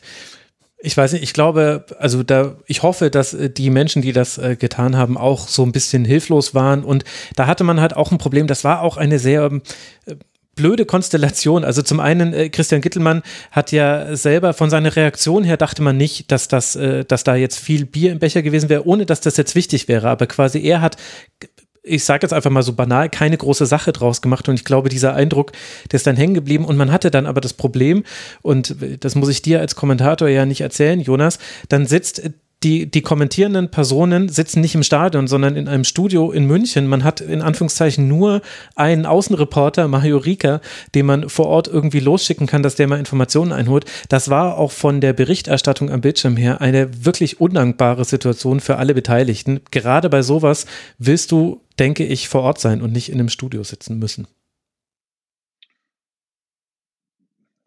Sicher. Man ist, äh, weiß jetzt nicht, ob das ja, das jetzt sozusagen groß was verändert hätte. Ähm, ich muss, ja, ja, ich, ich mag, mag schon sein, stimmt schon. Gut, wir werden das DFB-Sportgerichtsurteil abwarten. Bochum wird sehr wahrscheinlich bei 32 Punkten verbleiben. Das kommt noch mit dazu, dass man mit einem möglichen Punktgewinn da wäre durchaus noch so manches möglich äh, gewesen, sich nochmal mehr als nur diese sechs Punkte Vorsprung auf den Relegationsplatz hätte erspielen können. Es geht jetzt dann für Bochum regulär weiter nach der Länderspielpause bei Hoffenheim, bevor man gegen Leverkusen spielt. Borussia Mönchengladbach, die aktuell dann bei 30 Punkten stehen, eventuell bei 33, das heißt entweder vier oder wahrscheinlicher sieben Punkte Vorsprung vom Relegationsplatz. Für die ist dieser Dreier sehr, sehr entscheidend. Man spielt jetzt dann nach der Länderspielpause zu Hause gegen Mainz 05, bevor man dann bei der Spielvereinigung Kräuter Fürth antreten wird. Und damit kann man den Blick vom Abstiegskampf ein bisschen lösen. Jetzt springen wir mal an die Tabellenspitze und werden uns da dann auch relativ schnell unserem Schwerpunktverein, nämlich Leverkusen, nähern. Wir beginnen aber mit dem FC Bayern, der gegen den ersten FC Union gespielt hat. Auf dem Spielberichtsbogen steht am Ende ein 4 zu 0 nach Toren von zweimal Lewandowski und je einmal Kingsley Coman und Yannick Nianzu, meine Güte. Aber war das auch ein dem Spiel angemessenes Ergebnis? Union hat gute, zum Teil beste Chancen. Dazu bekommen die Berliner einen Strafstoß nicht gegeben, der meiner Meinung nach eigentlich relativ eindeutig war. Sebastian, wie würdest du denn den Sieg der Bayern und seine Höhe einordnen? Also ich würde sagen, der Sieg geht unterm Strich in Ordnung für die Bayern. Ähm, allerdings der Pausenstand von 3 zu 0, der war dann vielleicht doch etwas drüber. Ich glaube, fangen an einfach bei dem 1 zu 0 durch Coman. Ich glaube, da war dann diese Torwahrscheinlichkeit lag bei 1%. Ähm, Lute sah nicht gut aus. Er hätte wahrscheinlich besser beide Hände nehmen müssen, um den Ball abzuwehren. Hat den ein bisschen unterschätzt, meiner Meinung nach. Ja, ansonsten hatte dann, du hast ja gerade schon angesprochen, ähm, Union auch eine ganz gute Phase dann, hätten den Ausgleich machen können. Ähm, wie es dann aber so ist, äh, sind die Bayern dann halt auch aber eiskalt, ähm, legen halt das 2 zu 0 nach. Und äh, das Lewandowski trifft ist ja auch ähm, ja wieder ähm, Standard, sag ich mal. Ähm, von daher, ja, in der Höhe etwas zu hoch, etwas drüber, aber unterm Strich trotzdem ein verdienter Sieg, trotz der Chancen, die Union dann auch hatte. Ja, irgendwie so ein Tor zu hoch, ne? Also Union hätte, ja, hätte sicherlich ähm, hat, hat, hat zweimal äh, kurz davor, es, es ist zweimal kurz davor, es irgendwie zu schaffen, dass das Tor, das dann vielleicht noch mal ein bisschen was verändert hätte, haben sie nicht geschafft. Ähm, ich finde schon, dass man, keine Ahnung, es ist vielleicht selektive Wahrnehmung, aber so ganz optimal ist Union einfach im Tor nicht besetzt. Ähm, ich weiß, dass Lute eigentlich eine solide Saison spielt, aber in meiner selektiven Wahrnehmung habe ich einfach in, in, in der Summe zu viele Patzer so vor mir, also vor meinem geistigen Auge. Das ist eine total untypische Command-Szene eigentlich. Das ist ähm, viel, aber kein Vollstrecker im, im, im fußballerischen Sinne. Mhm. Und dann noch dieses Tor, das ist, äh, das ist wirklich nicht Kingsley Coman eigentlich. Und das ist halt natürlich einfach, kommt es nur zustande, weil halt Andreas Lute da ganz merkwürdig aussieht und auch dieser Elver dann später gegen Lewandowski, das ist natürlich total rumpelig. Also einfach viel zu spät. Ähm, und so nehmen die dann die Dinge ihren Lauf. Ähm, und das alles an einem, an einem Abend, an dem die Bayern ja wirklich mit einer merkwürdigen Formation, also personell, mhm. auch mit einer, mit einer merkwürdigen Formation auflaufen müssen ähm, man hat ja seit, es ist ja schon einfach dieses Gap beim, beim FC Bayern in Richtung, äh, wenn man so will, zweiter Mannschaft. Es gibt diese wirklich hervorragende erste 12, 13, 14. Und dann kommt schon einfach so eine Lücke, die ist da. Äh, zu dieser Lücke gehört Nian Su, ähm, der ist äh, ja dann Torpremiere in der Bundesliga der dann dieses Spiel nutzt, um zum, eigentlich so zum ersten Mal wirklich positiv auf sich aufmerksam zu machen. Mhm. Ähm, und man muss vielleicht auch mal diese, diese Standardstärke für Bayern ist ungewöhnlich. Es ist, äh, es zeichnet sie auch wirklich aus in dieser Saison, neben ein paar anderen Dingen, aber sie nutzen wirklich ganz viele ruhende Bälle. Ähm, und sind für ihre bekannten Schwächen einfach in diesem Spiel nicht bestraft worden. Also immer wieder Ballverluste und die wurden ähm, von, von Union mit ihren zwei schnellen Leuten ja, einfach, einfach nicht ausgenutzt und deswegen kommt zum Schluss dieses 4 zu 0 zustande. Sicherlich auch, weil Manuel Neuer zum Teil überragend gehalten hat. Also da, also bei manchen Szenen kann man da Avonie und Becker vielleicht noch einen Vorwurf machen, aber äh, manchmal war es auch dann nur Neuer und äh, Bayern war klinisch im Verwerten seiner Torschüsse. Sechs Schüsse aufs Tor, vier davon waren drin. Insgesamt hat man mit 16 jetzt auch nicht so die Masse an Schüssen herausgespielt. In, Im Bayern-Kosmos zumindest ist das nicht die Masse an Schüssen. Das ordnet das ganz gut ein. Ich glaube, was bei Union ein Thema ist, sind individuelle Fehler. Und das ist, glaube ich, deshalb ein Thema, weil das so schwer zu beheben ist. Und auch die Frage ist, woher das kommt. Also es gab mindestens drei, vier größere Böcke und ein paar davon wurden bestraft und ein paar nicht. Also Rani Kedira verliert zum Beispiel mal einmal im Pressing ganz, ganz gefährlich den Ball, aber Bayern bekommt dann nicht die Chance zu Ende gespielt. Jeckels Fehler wurde dann bestraft, Lutes Fehler äh, wurde dann bestraft. Also das ist, ich bin da noch so ein bisschen hin und her gerissen. Viele Dinge funktionieren bei Union und auch Union hatte wieder mit Ausfällen äh, zu kämpfen. Also Trimmel hat Corona, Prömel war gesperrt. Äh, Gieselmann ist krank, also da fehlt dir schon mal mit Trimmel und Gieselmann fehlt dir schon die Nummer eins Variante des Flügels, die du gerne hast. Und der Flügel ist sehr, sehr wichtig bei Union. Also das alles muss man noch mit reinrechnen. Aber letztlich zieht sich bei mir so ein bisschen wie so ein kleiner Union-roter Faden durch die letzten Spiele, dass mir die, die Dreierreihe hinten noch nicht so gut gefällt, wie sie mir mit Marvin Friedrich gefallen hat. Und ich weiß nicht, ob man das jetzt nur an der Personalie festmachen kann oder ob da vielleicht noch andere Dinge mit reinkommen. Aber egal, ob Jeckel, ob Knoche, ob Baumgartel, jeder hatte so mal seinen schlechten Moment in diesem Spiel und das kann einem passieren. Aber weil die Bayern eben auch jetzt nicht die Sterne vom Himmel gespielt haben, was erschien es manchmal so ein bisschen unnötiger. Vielleicht ist es dann auch so eine typische Sofa-Perspektive und auf dem Feld gestaltet sich das ganz anders. Aber irgendwie werde ich aus diesem Grund aus Union gerade nicht schlau, dass sie immer wieder Fehler machen, die so total Union untypisch sind und dann immer mal wieder in Phasen sind sie das alte Union. 20 Minuten schaffen sie es auf jeden Fall wieder, jeden Gegner zu nerven und Avonie spielt gut und auch Becker hatte hier wieder seine Möglichkeiten und auch Ozipka und Riasson haben das nicht schlecht gemacht, Trimmel und Giesemann zu ersetzen, aber man kriegt es halt nicht mehr über 90 Minuten hin und jetzt in diesem Fall hat man halt damit 0 zu 4 deshalb verloren. Ich höre da keinen Widerspruch und äh, wenig, wenig. Schweigende, schweigende, na, schweigende Zustimmung, weil es halt letztlich muss man schon sagen, dass es halt durch den Abgang von Friedrich und Kruse einen Bruch gibt. Hm. Ähm, in der das hören halt Saison Unioner von, nicht so gerne. Ja, aber, aber, aber, man kann es eigentlich nicht wegdiskutieren. Aber ich kann es, also ich kann so, also Augen zumachen hilft ja nichts. Ähm, in meinen Augen ist es so. Also es ist, und ob jetzt Jeckel ein 1 zu 1 Ersatz auf der Position ist, eher nein. Ähm, und über die Qualitäten von Kruse brauchen wir nicht reden. Und das eine führt halt zwangsläufig dazu, dass du die, dass du ohne dessen geniale Momente irgendwie zurechtkommen musst. Und das andere führt dazu, dass ein total stabiles Konstrukt ähm, jetzt mindestens mal eigentlich über äh, anderthalb Jahre äh, gefühlt war das äh, eine, überhaupt keine Baustelle bei Union Berlin. Jetzt ist es eine. Und ich finde schon auch, dass das an den Ergebnissen mindestens mal ablesbar ist, äh, dass es diesen Bruch gab und gibt. Kann immer noch eine gute Saison werden für Union Berlin, äh, maßgeblich abhängig vom Pokal. Es ist ja auch eine Aber, super Saison. Also 38 Punkte, das muss. Ja, ja, ja. Okay, ja, okay nochmal ne? sauber einordnen. Es ist, eine, es ist eine richtig gute Saison, das stimmt.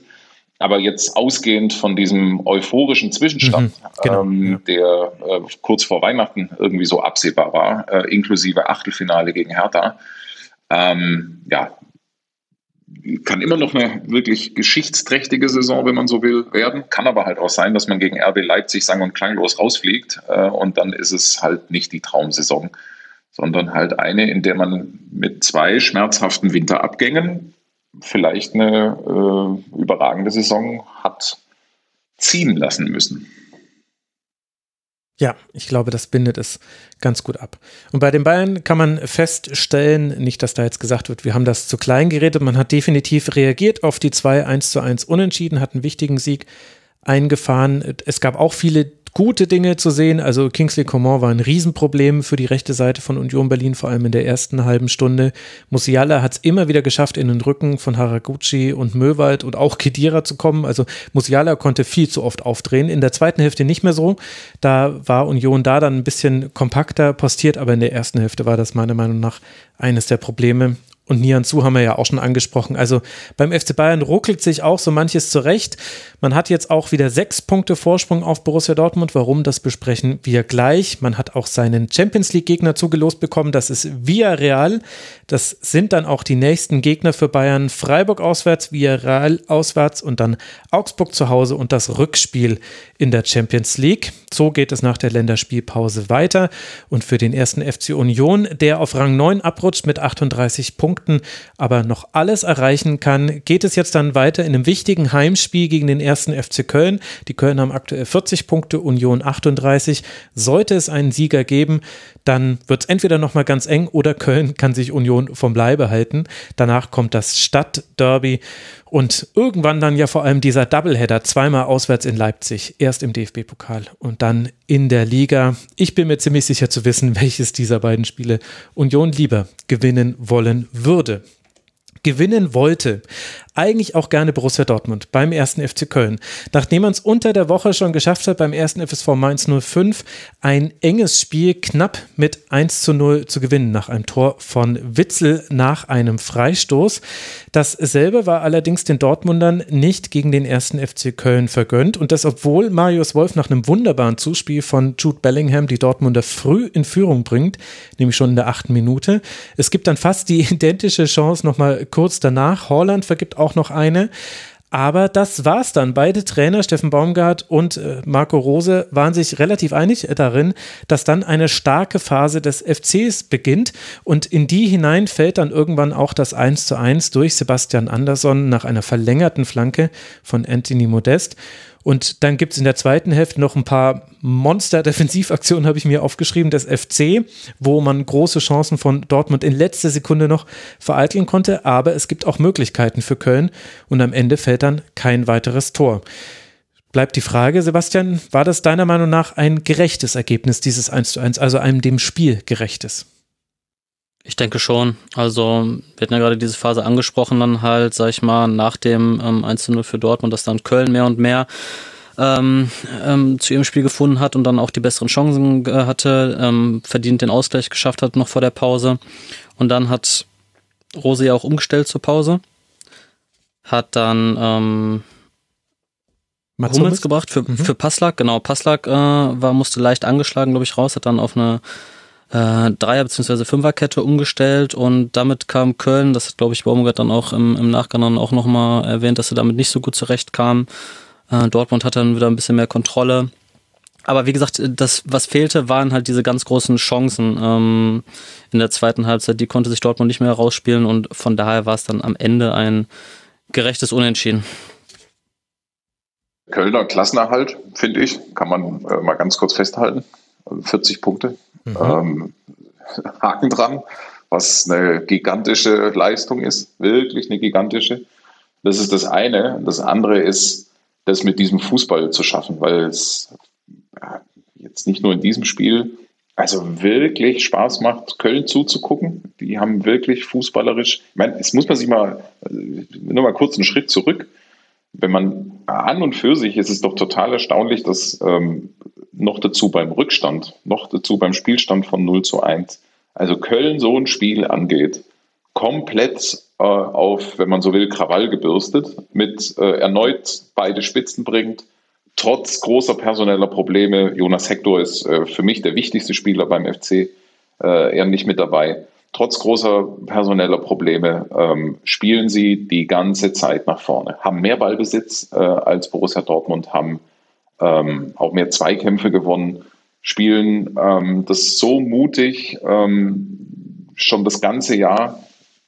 Das hat, hat man sich mittlerweile dran gewöhnt, deswegen fällt es einem nicht mehr groß auf. Aber ähm, eigentlich ist das nach wie vor für mich zumindest total erstaunlich, äh, dass sie das so durchziehen, wie sie es durchziehen. Ich finde sogar eher, jetzt kann man hinten raus sagen, es stimmt schon, da hat, hat Borussia Dortmund eigentlich, äh, ist, ist dem Lucky Punch ähm, da schon auch nahe.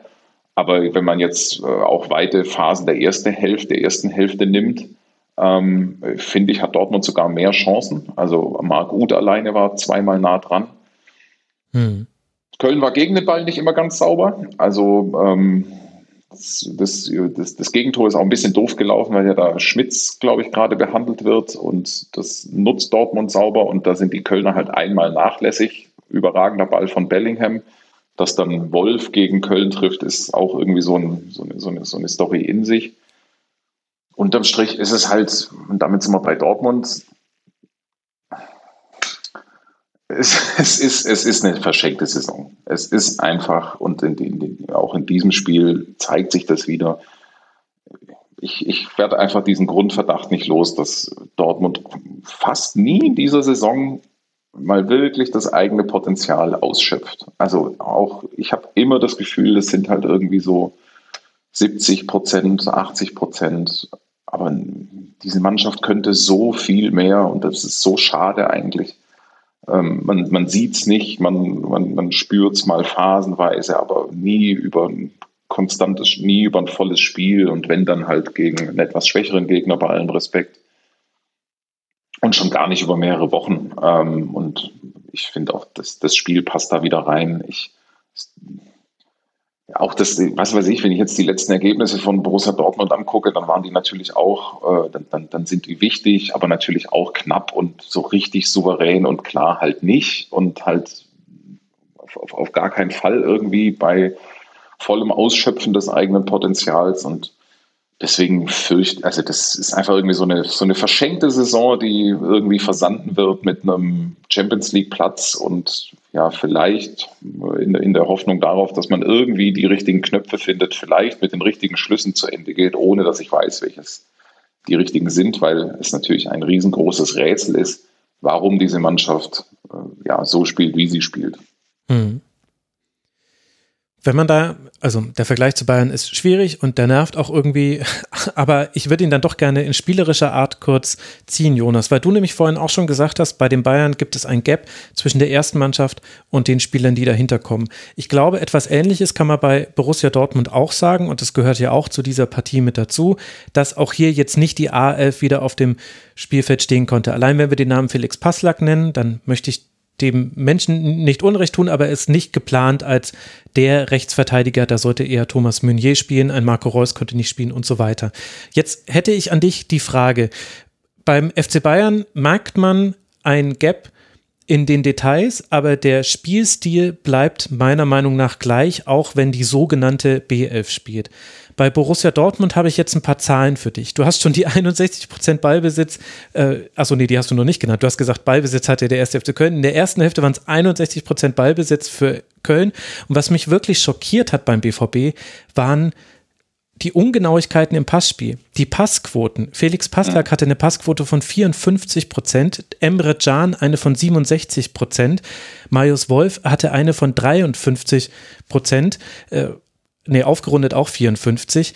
Ist das vielleicht der große Unterschied, dass Dortmund es dann mit seiner B11, also ich mag das Wort eigentlich nicht, aber ihr wisst, wie ich es meine, liebe Hörerinnen und Hörer, es dann auch gar nicht mehr schafft, eigentlich ein Dortmund-Spiel durchzuziehen? Also ich, ich fürchte, der, in meinem, ich fürchte, der Vergleich hinkt, weil es die A11 nicht gibt, die äh, wirklich, ja, die, die halt einen guten Ball spielt und, und äh, ja. also ich weiß nicht, ja, das ist der Punkt, Unterschied ja. zum FC Bayern. Ja? Also äh, da gibt es eine klare, wenn man so will, A11 und äh, die spielt, wenn es einigermaßen normal läuft, auf europäischem Topniveau. So, und die gibt's halt in Dortmund nicht. Äh, selbst wenn sie in, äh, ja, selbst wenn sie A11 aufläuft, gab es so krasse Formschwankungen äh, in dieser Saison ähm, in unwichtigen wie wichtigen Spielen. Ähm, und deswegen passt das jetzt für mich sozusagen, äh, an der Stelle ist der, ist der Vergleich mit Bayern, der, der führt, glaube ich, nicht wirklich voran. Äh, aber natürlich ist das, das Mittelfeld der Schlüssel. Und äh, jetzt sozusagen bei, ja, also Axel Witzel ist einfach eine Enttäuschung. Wenn das jetzt über, über seine gesamte Zeit äh, ziehst bei Borussia Dortmund, einfach eine Enttäuschung. Auch in diesem Spiel, finde ich. Ähm, Rainer ist noch nicht Rainer. Ähm, das kann man meinetwegen so noch irgendwie erklären. Und äh, ich, tatsächlich es der einzige, an dem ja der für mich sakrosankt ist, das ist Jude Bellingham. Äh, mhm. Nicht umsonst jetzt ja, in diesem Spiel auch wieder mit einem traumhaften Assist und überragenden Schuhen, muss man äh, noch an der Stelle. Ich glaube, die geben, die haben ähm, drastische, ein drastisches Absatz plus ähm, dieses, dieses Farbmodell. Ich fand es auch schön, dass wir ihm alle dabei zugucken konnten, wie er sie sich anzieht. Stimmt. Ja, ja. Ansonsten, also ich, ich würde noch sagen, dass äh, das würde ich noch ähm, positiv herausheben wollen. Ich finde, Kobel ist wieder Kobel. Zumindest in diesem Spiel hatte ich den Eindruck, er hat wieder so die Ausstrahlung aus den ersten Wochen und Monaten, die er hatte äh, in mhm. seiner Anfangszeit. Er war zwischendurch auch in so einem so einem Loch, also einfach was seine Ausstrahlung, ohne klare Patzer, aber einfach was so die Ausstrahlung angeht. Der, jetzt war er wieder da, äh, habe ich in, in mehreren Szenen gedacht. Aber ansonsten ist es halt ähm, eine ganz, ganz schwierige Gesamtkonstellation, würde ich sagen, bei der es auch einfach zu viele Ausreden auch immer irgendwie so gibt. Also so, ähm, was weiß ich, der eine ist verletzt und da muss man Verständnis haben und der andere spielt zu wenig und da muss man Verständnis haben. Zum Schluss ist es, selbst wenn du den Bayern vergleichst und der passt wirklich nicht, äh, es ist kein Wettbewerb auf Augenhöhe, aber selbst wenn du diesen Bayern-Vergleich rauslässt, ist halt einfach Fakt, dass die Mannschaft geschlossen in sich betrachtet ähm, fast übers gesamte Jahr nicht zu ihrer Form gefunden hat.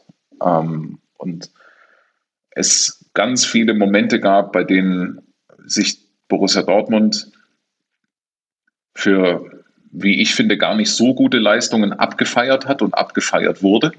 Ähm, ich, was weiß ich, habe in der Hinrunde beispielsweise so ein Spiel gegen den VfB im, äh, im, im, im Kopf. Es war sehr mäßig und äh, hinterher äh, war aber trotzdem das gesamte Stadion eigentlich der Meinung, ähm, die Titeljagd ist eröffnet. Und diese, diese schwierige Gesamtkonstruktion, ähm, ja, die führt halt jetzt auch in der Rückrunde dazu, dass selbst nach allen Enttäuschungen und Ernüchterungen, ähm, jetzt, was weiß ich, aus, aus allen anderen Wettbewerben, ähm, auch so positive Resultate wie zuletzt nicht dazu führen, dass die Mannschaft irgendwie mit so einem bisschen Rückenwind in Köln als klar spielbestimmend und dominierend auftritt, sondern es ist halt ein 50-50-Spiel, allenfalls mit leichten Vorteilen sogar für den ersten FC Köln. Und deswegen ist es ein völlig okayes 1-1, ähm, bei dem ja, Dortmund vielleicht hinten raus noch ein paar Chancen hinterher trauern darf, aber mehr auch nicht. Du hattest ja gerade davon gesprochen, Max, wie klinisch die Bayern halt mit ihren Chancen halt auch umgegangen sind in, äh, gegen Union jetzt am Wochenende. Und ich finde, da ist dann auch, da kann man dann schon den Vergleich ziehen und dann zu zeigen, ja, woran es Dortmund dann halt noch fehlt. Wir haben in, beim 1 zu 0 durch Wolf halt diesen überragenden Ball von Bellingham und dann haben sie eine Viertelstunde später halt die Chance auf das 2 zu 0 nach ähm, im Umschaltspiel, wo dann Bellingham und Wolf über links dann kommt und dann der Pass halt äh, etwas zu spät, nicht, äh, nicht richtig genau kommt, Wolf dann nicht vorbeikommt, ähm, Haaland war in der Mitte noch dabei. Aber dann verpasst Dortmund eben genau dieses 2 zu 0, das die Bayern halt gemacht haben dann ähm, im Spiel gegen Union. Und ja, so ist es dann halt am Ende, dass Dortmund dann wieder ähm, ja, unter den Erwartungen bleibt. Ja, sehr guter Punkt. Dieser Konter war ein sehr guter Beispiel, ein sehr gutes Beispiel, ein sehr guter Beispiel für die Art und Weise, wie Dortmund da gespielt hat. Vielleicht auch kein Zufall, dass der Leverkusen-Experte auf das Ausspielen von Kontern blickte. Vielleicht, vielleicht oh Gott. können wir darüber gleich, gleich sprechen. Ich sag noch kurz, also für den FC, der mit 40 Punkten auf Rang 7 verbleibt, geht es jetzt dann weiter im Auswärtsspiel an der alten Försterei bei Union, bevor man gegen den ersten FSV Mainz 05 antreten darf für Borussia Dortmund, die jetzt sechs Punkte Rückstand haben, aber neun Punkte Vorsprung auf Leverkusen. Auch darüber wird gleich zu sprechen sein. Geht es jetzt dann weiter gegen Raber Leipzig im Heimspiel nach der Länderspielpause? Das wird natürlich ganz entscheidend, ob man weiter da Ruhe hat. Und vielleicht möchte ich an der Stelle dann Sebastian zwar schon mal ins Segment überleiten, wo wir gleich auch über das Spiel gegen Wolfsburg und Leverkusen sprechen. Aber wenn wir gerade schon bei so einer Generalkritik an Dortmund sind, was muss man denn dann über Leverkusen sagen, dass bei all den Problemen, die gerade Jonas ja genannt hat beim BVB, Leverkusen dann dennoch neun Punkte Rückstand hat und es nicht nutzen kann, einen schwächeren BVB zumindest zu bedrängen? Ich sag mal, Dortmund äh, punktet zumindest auch in den schwächeren Phasen halt äh, weiterhin konstant. Ne, jetzt die letzten Wochen haben wir ja gerade angesprochen auch, da waren es halt dann knappe, dreckige Siege, aber zumindest haben sie die Punkte mitgenommen. Und Leverkusen hat sich halt jetzt im Saisonverlauf dann zu viele dieser Phasen gegönnt, sag ich mal, wo dann halt einfach ähm, ja Punkte leichtfertig liegen gelassen wurden. Sei, sei es jetzt in Mainz, vor ein paar Wochen kann ich mich gut daran erinnern, wo sie dann das 3 zu 1, 10 Minuten vor dem Schluss auf dem Fuß hatten, Alario dann aber scheitert und man am Ende dann ja mit null Punkten nach Hause fährt. Und ja, im Verlauf der Saison ja, läppert sich das dann und deswegen glaube ich, ist Dortmund dann doch nochmal ein paar Punkte halt auch besser. Und müsste man das von Leverkusen erwarten können, dass man in so eine Lücke springt? Also ich will ja jetzt auch nicht kleinreden, dass Leverkusen mit Abgängen zu tun hatte. Da hat man gewisse namhafte Spieler durchaus verloren und man versucht es ja mit jungen Spielern aufzufüllen, wo eben genau das nicht erwartet werden kann, nämlich eine, eine kühle Konstanz in allen Phasen, die eine Saison so hat. Glaubst du aber, das wäre eigentlich der Anspruch von Leverkusen, weil es ist ja schon erstaunlich, dass wir uns da alle so dran gewöhnt haben, dass halt Dortmund auch in einer schwächeren Phase äh, gar nicht attackiert wird und und das Bayern vorne ist da, ja gut, das ist, scheint ja eh sowieso schon ein Naturgesetz Nein, zu sein. Ich, also ich, ich glaube schon, dass das der Anspruch von Leverkusen auch ist, mal dahin zu gelangen, dass man halt auch in diesen schwächeren Phasen eben trotzdem die Punkte holt, auch in, in Spielen. Ich meine, gut, jetzt gestern war es natürlich äh, genau so ein, äh, ein Spiel, was eben genau. da reinpasst. Ähm, ich weiß nicht, ob wir jetzt genau da äh, schon auf Wolfsburg zu sprechen kommen, aber das war halt meiner Meinung nach ein Spiel, wo halt Leverkusen nicht zwingend als Sieger hätte vom Platz gehen müssen, es am Ende dann trotzdem hingebogen äh, haben. Und ja, äh, von diesen Spielen braucht Leverkusen halt ähm, im Endeffekt halt mehr, dass man halt diese Punkte dann auch mitnimmt, sei es egal wie, ob es dann durch Joker-Tore, ob es durch Standardsituationen. Aber ja, also der Anspruch, um deine Frage zu beantworten, ist glaube ich schon, dass man da ähm, vorstoßen will. Ja, dann lass doch mal auf dieses Spiel Wolfsburg gegen Leverkusen blicken, denn es könnte ja auch ein Gegenbeispiel sein. Du hast es ja selber gerade auch schon so, glaube ich, in deiner Argumentation auch so gemerkt, denn es war ja nicht so, dass weder Wolfsburg noch Leverkusen Chancen gehabt hätten. Sie haben sie bloß alle vergeben und zwar auch auf die verschiedenste Art und Weise. Zum Teil haben auch die Torhüter sehr gut äh, gehalten. Das heißt, es sah lange nach einem 0 zu 0 aus. Dann allerdings passiert etwas, was wir von Leverkusen jetzt eben noch nicht so häufig gesehen haben, nämlich klinische, kalte Präzision. Paulinho trifft doppelt in der 86. Minute und in der 91. Minute, schafft das Kunststück aus fünf Ballkontakten zwei Tore zu machen und damit gewinnt Leverkusen dieses Spiel. Was war denn jetzt dann da los? Ja, unerwartet, um ehrlich zu sein. Ähm, es war auch nicht so, dass Paulinho jetzt zuletzt da äh, mit besonderer Kaltschnäuzigkeit vor dem Tor geglänzt hätte. Ähm, es waren jetzt seine ersten Tore seit zwei Jahren. Also er hatte, glaube ich, gegen diesen äh, im, Spiel gegen Frankfurt, war noch kurz vor ähm, Pandemiestart, hatte diesen Doppelpack gehabt, wo man auch gedacht hatte, so okay, er kommt langsam. Ähm, dann hat er sich natürlich bitter verletzt, hatte diesen Kreuzbandriss, war ein Jahr draußen und äh, ja, in dieser Saison hat er auch noch Schwierigkeiten gehabt reinzufinden. Wenn er denn mal gespielt hat, dann ja, gab es dann halt wirklich wenig Argumente, um dann zu sagen, okay, den muss man im nächsten Spiel wiederbringen. Er hat halt gegen Köln eine große Chance vergeben. Gut, aber jetzt gestern macht er es dann einfach gut. Ähm, schnappt sich den Ball nach ähm, Balleroberung von Aranges ähm, auf Höhe der Mittellinie. Startet dann durch. Ähm, ich glaube, war relativ dicht gestaffelt, trotzdem noch die Wolfsburger Abwehr. Allerdings lassen sie noch ein bisschen zu viel Raum, sodass er dann gut zum Abschluss kommen kann. Ich weiß nicht, ob man dem Torhüter da einen kleinen Vorwurf machen kann. Ähm, der Ball ist ein bisschen geflattert. Aber gut, so steht es dann 1 zu 0 und äh, ja, der zweite Treffer, muss man sagen, war halt auch super vorbereitet. Dann Wolfsburg war natürlich relativ offen. Paulinie stand dann am zweiten Pfosten und dem hierbei wirklich mit einer hm. wirklich schönen Flanke und ja, Paulinho kann es anscheinend auch mit dem Kopf. Es war auch schön, die Überraschung von allen Beteiligten, inklusive ihm selbst, ja. zu sehen, dass, dass das mal wieder geklappt hat. Ich finde, wir sollten später dann auch mal drüber sprechen, über das Scouting und die jüngsten Transfererfolge. Da oder eben vielleicht auch nicht ganz so großen Erfolge, da gehört vielleicht Paulinho dann auch mit rein. Aber dann zu diesem Spiel generell. Auch Leverkusen muss ja mit der Frage umgehen, Sebastian, wie ersetzt man wichtige Spieler? Allen voran Patrick Schick und Florian Wirz. Wie hat dir denn das, was man jetzt hier gegen Wolfsburg gemacht hat, was man ja auch schon so ein bisschen gegen Atalanta Bergamo sehen konnte unter der Woche, wie hat dir das gefallen? Also Schick muss ja schon ähm, ein bisschen länger ersetzt werden. Da hat man, hat Seona ja schon verschiedene Sachen ausprobiert. Jetzt durfte gegen Wolfsburg halt zum ersten Mal Sada Asmun, ähm, den Leverkusen im Winter geholt hat, vom Beginn an ran. Äh, ich sag mal so, was die Spitze betrifft, ähm, hat man da bis jetzt noch keine richtige Superlösung gefunden. Ähm, Asmun war ein bisschen überraschend, dass er in der Startelf stand. Da hätte man vielleicht doch eher Alario jetzt erwartet, der trotz allem, sag ich mal, noch immer eine super Torquote aufweist und von den ganzen ähm, Optionen vorne dann wahrscheinlich auch der torgefährlichste ist, aber Seoane hat ihn dann erst in der Schlussphase des Spiels eingewechselt. Mhm.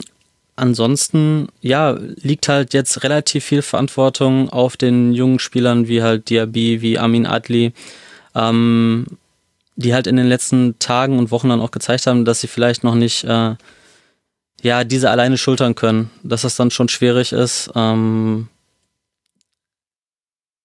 jetzt gegen Wolfsburg muss man ja trotzdem sagen, dass Leverkusen sicher Chancen kreiert hat. Das ist ja nicht das Problem, auch nicht in den ähm, Spielen davor unbedingt. Mm, es geht halt eher um halt diese Effizienz dann vor dem Tor, die ähm, ja Leverkusen jetzt vermissen lassen hat in den letzten Spielen war jetzt davor diese beiden Pleiten gegen Bergamo, dazwischen äh, dieser ganz bittere Tag gegen Köln mit der Derby-Pleite. Ja, ich glaube, ähm, Siano sucht noch ähm, nach, nach ähm, einer wirklichen Lösung dafür, wie man wieder vorne spielen will. Und ähm, ja, jetzt ist auf jeden Fall Paulinho wieder, sag ich mal, derjenige, der da ein bisschen auf sich aufmerksam machen konnte und ich kann mir vorstellen, dass er dann demnächst auch wieder die Chance bekommt. Ja, dann hat er sich vielleicht in die Startelf geschossen. Du, okay, das ist die eine Seite des Feldes. Zur anderen Seite des Feldes, Jonas, gehört ja auch der Gegner, nämlich der VfL Wolfsburg. Also beide Mannschaften haben jetzt nicht geglänzt durch defensive Stabilität, war jetzt aber auch nicht so arg verwunderlich. Die beiden haben nämlich auch ungefähr gleich viele Gegentore kassiert. Die einen 41 Leverkusen, die anderen 42 Wolfsburg. Das ist im unteren Tabellendrittel der ersten Liga. Der große Unterschied liegt dann allerdings 66 erzielte Tore Leverkusen, 29 erzielte Tore der VfL Wolfsburg. Jonas, gibt dir etwas, was du auch in diesem Spiel sehen konntest, Hoffnung, dass der VfL diesen Trend umkehren kann mit neuem Personal, wie eben Wind, äh, Kruse und in dem Spiel durfte Matcher starten? Ja, im Prinzip war das ja, also auch Schlager war ja, glaube ich, jetzt das erste Mal wieder von Beginn an am Start. Also eigentlich ist jetzt sozusagen das gesamte Thema Personal kann keines mehr sein, um Wolfsburger Probleme zu erklären, sondern das ist jetzt eigentlich schon wieder die, die absolut, ja, die, die erste Elf, äh, die da zur Verfügung steht. So ganz groß wird die Saison nicht mehr zu retten sein beim VfL Wolfsburg und selbstverständlich ist das eigentlich, äh, ja, es gibt ganz viele Schwierigkeiten. Es geht eigentlich schon auch erstmal äh, viel um Basics. Also es gibt es natürlich nach wie vor so, dass sie einfach immer wieder, und das ist echt verrückt, äh, schon das ganze Jahr individuelle Fehler halt machen, die zu Toren führen. Also mhm. finde ich, ist auch in dem, in dem Spiel wieder erkennbar. Also äh, ich meine, es war äh, vor dem 0-1, verliert Franks ja, glaube ich, den Ball. Ähm, darf so, sollte so nicht passieren. Für mich ein Torwartfehler von ähm, Perwan. Und vor dem 0 zu 2 ist es Riedle Baku, der das äh, hätte, hätte lösen können. Hat er nicht. Und ähm, deswegen, das macht auch die Gesamtsituation nach wie vor so komplex beim VfL Wolfsburg, weil es systematisch tatsächlich, jetzt zumindest mal was die Defensive angeht, gar nicht den einen Hebel gibt, den man da irgendwie so anlegen kann, ähm, weil's, ja, weil immer wieder neue Probleme auftauchen und die sind fast immer oder viel zu häufig individuell gelagert. So, dann äh, das zweite große Thema. Natürlich ist das für diese Namen und für diese individuelle Qualität, die Wolfsburg hat, natürlich total untertourig, was ähm, den offen, ja, was, was die Tore angeht. Das ist schwer erklärbar und das hat jetzt äh, auch mit Max Kruse nicht alle Probleme gelöst da vorne. Ähm, sie spielen einfach viel zu häufig ähm, ja, torlos und torungefährlich. Ähm, deswegen glaube, also ja, wie, wie eingangs, die große Saison wird es nicht mehr. Ich glaube nach wie vor, dass äh, Wolfsburg immer noch äh, den Schulterblick wagen muss und äh, ja, froh sein muss und froh sein kann, dass, äh, dass man, wenn sie nicht mehr in große Schwierigkeiten geraten, was zwischenzeitlich, also der, der Antilauf äh, ja, um, um den Jahreswechsel herum der war ja wirklich besorgniserregend. Da, verglichen damit ist es stabiler, aber es ist natürlich nach wie vor weit entfernt äh, vom, vom eigenen Potenzial. Und ich glaube, dass die Mannschaft, also mindestens, die muss nicht neu aufgebaut werden, so ist es nicht. Die, die Strukturen stimmen ja und die ist ja gut zusammengestellt, die ist richtig gut zusammengestellt. Aber die Mannschaft braucht eine ganz saubere Vorbereitung, muss in den Sommer und muss sich dann aufraffen fürs neue, fürs neue Jahr in diesem Jahr gilt, was haben Sie jetzt so fünf, sechs Punkte auf den fünf, ähm, auf fünf auf den auf den auf den Relegationsplatz. Äh, da nichts mehr anbrennen lassen. Das ist alles, was noch drin ist in diesem Jahr.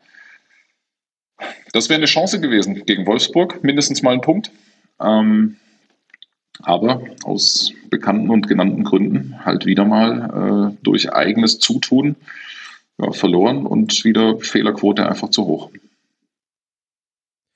Und auf der anderen Seite hatten wir Sebastian bei diesen Chancen, also das war ja fast schon Slapstick, ohne es despektierlich zu meinen, aber da, wie äh, ein Matcher einfach ausrutscht beim Torschuss. Er wurde perfekt freigespielt. Das war so Sinnbild für Wolfsburg. Alles bis zum Torabschluss hat eigentlich ganz gut geklappt. Dazu gehört ja dann aber auch eine Defensive, die das zugelassen hat bei Leverkusen. Jetzt habe ich schon das in den Gesamtsaison-Kontext eingeordnet. Also das ist jetzt nicht das Prunkstück der Leverkusener, muss es auch nicht sein, weil die Offensive so gut ist. Aber wie haben dir denn Kosonuta und Tabsoba in diesem Spiel gefallen? Kurz dazu noch ergänzend, ähm, bezeichnend war natürlich auch die Szene ähm, ganz kurz vor Paulinhos Führungstor. Ach so, ja, genau, stimmt. Wo, ja genau, äh, hat Walsch mit ähm, Kruse so ein bisschen den Ball weggenommen und dann nicht richtig getroffen und praktisch im Gegenzug macht Leverkusen dann das 1 zu 0. Also das war dann auch nochmal, ja, komplett bezeichnend. Ähm, du hast mich jetzt angesprochen auf die äh, Abwehr. Also mhm. ich fand, Kosunu hat es gestern richtig gut gemacht, war eins seiner besten Spiele, seit er in Leverkusen ist. Ist ja am Anfang der Saison ähm, aufgrund von Verletzungen musste er ja in einigen Partien ran, hat dann hauptsächlich in der Zentrale gespielt. Jetzt durfte er gestern mal wieder auf rechts ran, weil ja äh, quasi alternativlos auch war, da ja Jeremy Frimpong auch ähm, bis Ende der Saison ausfällt und Timothy Fosumensa jetzt auch einige Wochen fehlen wird und womöglich auch bis zum Ende der Saison. Ich finde es, er hat super gemacht. Er hat, ähm, ist natürlich klar, dass er im Spiel nach vorne nicht die Wege gehen kann oder die We diese Wege geht, die halt ein Frimpong dann ähm, in den letzten Monaten gemacht hat. Aber er hat einige Balleroberungen, die ich stark fand, einige gute Schnittstellenbälle dann gespielt auf Diaby. Ähm, ich fand ihn gestern sehr gut. Tar ähm, war gestern solide, der ja auch gegen Atalanta da durchaus seine Schwierigkeiten hatte in den, in den letzten Partien. Und Tabsoba, ja, auch wie Tar eigentlich relativ solide, allerdings auch mit diesen ja, Tabsoba-typischen Aussetzern, sag ich mal, zwischendurch, wo er dann, ich glaube, bei dieser Chance von Matcher, da sieht er nicht gut aus, da rückt er raus und äh, ist dann überspielt. Aber sonst grundsätzlich auch viele äh, gute Aktionen. Vor der Saison hat man viel darüber gesprochen, wie der Abgang von Führungsspielern, wie zum Beispiel der Bender-Zwillinge, aufgefangen werden würde bei Leverkusen. Ich denke, jetzt können wir uns am 27. Spieltag und nachdem man jetzt auch die Pokalwettbewerbe zu Ende gespielt hat, aus Sicht von Leverkusen leider, ein Fazit ziehen. Ist das auch für dich das größte Thema dieser Saison gewesen? Wie würdest du das denn jetzt beurteilen? Also ich finde, so emotional ähm, der Abschied der Bender-Zwillinge war und äh, so wichtig sie auch für die Mannschaft waren, ich glaube, ähm, ja, diesen ganz krassen Unterschied, den haben sie halt äh, zuletzt dann auch nicht mehr gemacht. Das hat dann jetzt, würde ich sagen, die Saison dann, die jetzt am Ende ins, äh, entgegengeht, dann auch gezeigt. Also ich finde, Leverkusen hat die Abgänge insgesamt gut kompensieren können von, von den beiden.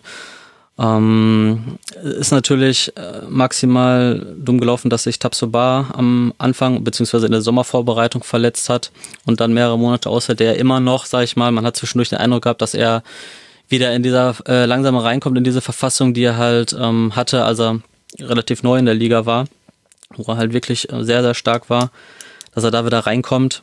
Mm, das hat jetzt ein bisschen länger gebraucht. Aber insgesamt finde ich, ähm, ja, wiegen die Abgänge der Bender-Zwillinge jetzt gar nicht so schwer, wie man vielleicht hätte annehmen können. Was sind denn dann für dich gerade die großen Themen bei Leverkusen? Also neben dem, wie man jetzt die Verletzungen auffängt, ich denke, irgendwie muss man jetzt versuchen, durch diese Saison durchzukommen und im Bestfall noch die Champions League zu erreichen. Wo glaubst du, in seiner Entwicklung steht Leverkusen? Denn ohne dass da jetzt immer so arg viel drüber berichtet würde, also jetzt natürlich nicht von dir, du berichtest mhm. drüber, aber jetzt in den nationalen Medien hat ja eigentlich schon ein relativ bemerkenswerter Umbruch stattgefunden in den letzten drei, vier Jahren auf sportlicher Führungsposition, im Kader, auf der Trainerposition. Und wir sprechen ja hier über die finanziell gesehen Nummer drei oder vier in Deutschland. Ja, der geht ja sogar noch weiter, wenn dann Rudi Völler auch wirklich im mhm. Sommer als Sportgeschäftsführer aufhört. Äh, ja, klar. Also der Umbruch wurde ja schon aber vor einiger Zeit eingeleitet. Ich sag mal, ähm, den Schnitt kann man schon machen ähm, mit der Übernahme von Fernando Caro dann als Clubchef und dann der Installation von Simon Rolfes als Sportdirektor, der dann jetzt auch ab Sommer dann noch ein bisschen mehr in die Verantwortung genommen wird und ähm, Rudi Völler dann beerbt als Sportgeschäftsführer. Was die Mannschaft betrifft, gab es in den letzten zwei, drei Jahren ja doch durchaus viele prominente Abgänge. Die hattest du vorhin schon mal angesprochen, sei es jetzt ein Kevin Volland, sei es ein Kai Harvard, sei es die Bender-Zwillinge. Mm. Ich sag mal, jetzt hat man wieder vor der Saison einen neuen Trainer geholt. Der hat jetzt dann bald seine erste Saison unterm Bayerkreuz beendet so langsam, sag ich mal, formt sich dieses Team, was sich Simon Rolfes dann auch vorgestellt hat, vielleicht mal, als er angefangen hat in Leverkusen. Und dadurch, dass man halt einen neuen Trainer geholt hat, wieder vor der Saison, glaube ich aber, dass man dem der Mannschaft dann noch ähm, ja etwas Zeit geben muss, bis man dann wirklich dann dazu findet. Siona hat jetzt das Team auf jeden Fall äh, also hat das Team entwickelt in den letzten Monaten. Das kann man ihm, glaube ich, schon ähm, anrechnen. Mhm. Allerdings befindet sich die Mannschaft trotzdem immer noch im, im Umbruch. Also ich glaube nicht, dass das schon das fertige Produkt jetzt ist. Sind irgendwie die immer gleichen Themen, über die man bei Leverkusen ja. spricht. Ich weiß nicht, Jonas, wie du die Entwicklung bei Leverkusen siehst? Ach du, ich sehe die eigentlich total, ja jetzt nicht total, aber ich sehe die positiv, weil es ähm, eine Mannschaft ist, die mindestens mal in ihrer Spitze, also wenn sie einen guten Tag hat, also ist sie mit die aufregendste Mannschaft der Fußball-Bundesliga. Macht wirklich Spaß. Es ist äh, an guten Tagen ein, schon eine kleine Freude, Leverkusen ähm, beim Fußballspielen zuzugucken. Das, äh, zumindest in meiner Erinnerung, konnte ich jetzt letztes Jahr eher selten behaupten. Ähm, ich finde, das ist immer noch eine Mannschaft, die, fangen wir mal mit den Basics an, eine gewachsene Struktur hat, die ja langjährige Leute hat, was weiß ich, Jonathan Tah, Radetzky ist eine Bank, Demir bei mittlerweile seit einigen Jahren dabei, ähm, auch immer noch Bellarabi beispielsweise. Das ist schon mal ein gutes Merkmal. Dann finde ich, ist Andrich natürlich ein, ein Schlüsseltransfer gewesen fürs, fürs zentrale Mittelfeld, weil der ein Element reingebracht hat, äh, das klar gefehlt hat. Ähm, Trainerwechsel war ja durchaus nicht ohne Risiko. Ähm, finde ich, kann man sagen, hat gut funktioniert. Und jetzt sind wir so ein bisschen beim Thema ähm, Formschwankungen auf hohem Niveau, ähm, die mal mehr, mal weniger, ja, ja, so offen zutage treten. Es ist, äh, ich bild mir ein, dass es häufig immer so, ja, es ist, es ist, es ist echt so eine, so eine Frage des Selbstverständnisses. Ähm, mittlerweile aber natürlich, oder ist aber Fakt auch die, die größte Herausforderung, die es gibt. Also auf hohem Niveau einfach äh, konstant zu spielen von Woche zu Woche. Daran scheitern also viele, viele Mannschaften. Leverkusen schafft es aber immer wieder, immerhin immer wieder, äh, ja, da hochzukommen. Hat unglaublich schnelles Personal, ähm, unglaublich äh, ja, aufregende Spieler. Jetzt ein bisschen unglücklich gelaufen im im Aus in der Europa League und vor allen Dingen jetzt natürlich mit äh, den personellen Verlusten, die sie jetzt ähm, ja, verkraften müssen, allen voran natürlich Wirtz. Und deswegen trifft leider zu, ähm, was du, Max, gerade gesagt hast. Es geht jetzt tatsächlich darum, sich so ein Stück weit zu retten, ähm, weil sie die Mannschaft eigentlich für mich eine Champions League-Platzierung verdient hätte. Aber es kann jetzt ganz dumm laufen, äh, hinten raus. Ähm, es wird sehr eng und ähm, ich wäre Leverkusen für mich zumindest zu wünschen, äh, dass sie nächstes Jahr Champions League spielen dürfen. Ja, weil sie mit den schönsten Fußball gespielt haben, äh, übers Jahr, mit den bekannten Problemchen, die äh, von Woche zu Woche ab und zu mal auftreten da vielleicht da, da vielleicht nochmal ähm, ergänzen, das macht es halt auch so unfassbar schwierig, diese Mannschaft halt ähm, zu bewerten, weil es gibt dann Phasen wieder in der Saison, wo dann halt äh, ein Diaby trifft wie ein Fließband, wirklich, wo man, wo man meint dann, okay, bei ihm hat es wirklich Klick gemacht, so er ist, ist eiskalt vor dem Tor gewesen. Und dann gibt's dann wieder so Spiele wie halt zuletzt gegen Atalanta, wo er dann ja größte Torchancen halt liegen lässt, wo man sagt, okay, es ist vielleicht doch noch nicht so weit. Und das trifft ja jetzt im Prinzip auf die gesamte Mannschaft zu. Es ist Jonathan Tah, der für mich eine überragende Hinrunde gespielt hat. Ähm, ist jetzt in der Rückrunde auch vielleicht noch nicht ganz auf dem Niveau, was er am Anfang der Saison gezeigt hat. Und so kann man einfach immer so weitergehen. Das gilt eigentlich äh, bei jedem Bayer-Spieler. Und das ist halt auch, wer halt leider, muss man sagen, dann doch so Bayer-typisch, wenn es am Ende dann irgendwie doch nicht reichen würde. Dann wird halt in der Gesamtbewertung, würde dann unterm Strich stehen, ähm, im DFB-Pokal in der zweiten Runde am, am Zweitligisten gescheitert, im, in der Europa League halt wieder nicht über das Achtelfinale hinausgekommen. Ja, und in der Liga hat es dann am Ende vielleicht doch noch für die Europa League gereicht. Also deswegen auch, ähm, die Chance ist auf jeden Fall da, dass Bayer ähm, noch in die Champions League kommt. Aktuell sind sie Dritter, haben noch ähm, ein paar Pünktchen Vorsprung. Aber es wird halt super schwierig. Ähm, Jonas hat es ja schon angesprochen jetzt. Ähm, es, es, geht ganz eng da um zu. Gut, Bayer hat jetzt ein bisschen am Wochenende davon profitiert, dass die Verfolger ausnahmsweise mal ähm, nicht so gepunktet haben wie in den Wochen zuvor. Mhm. aber es wird definitiv eng mit dem Champions League Platz.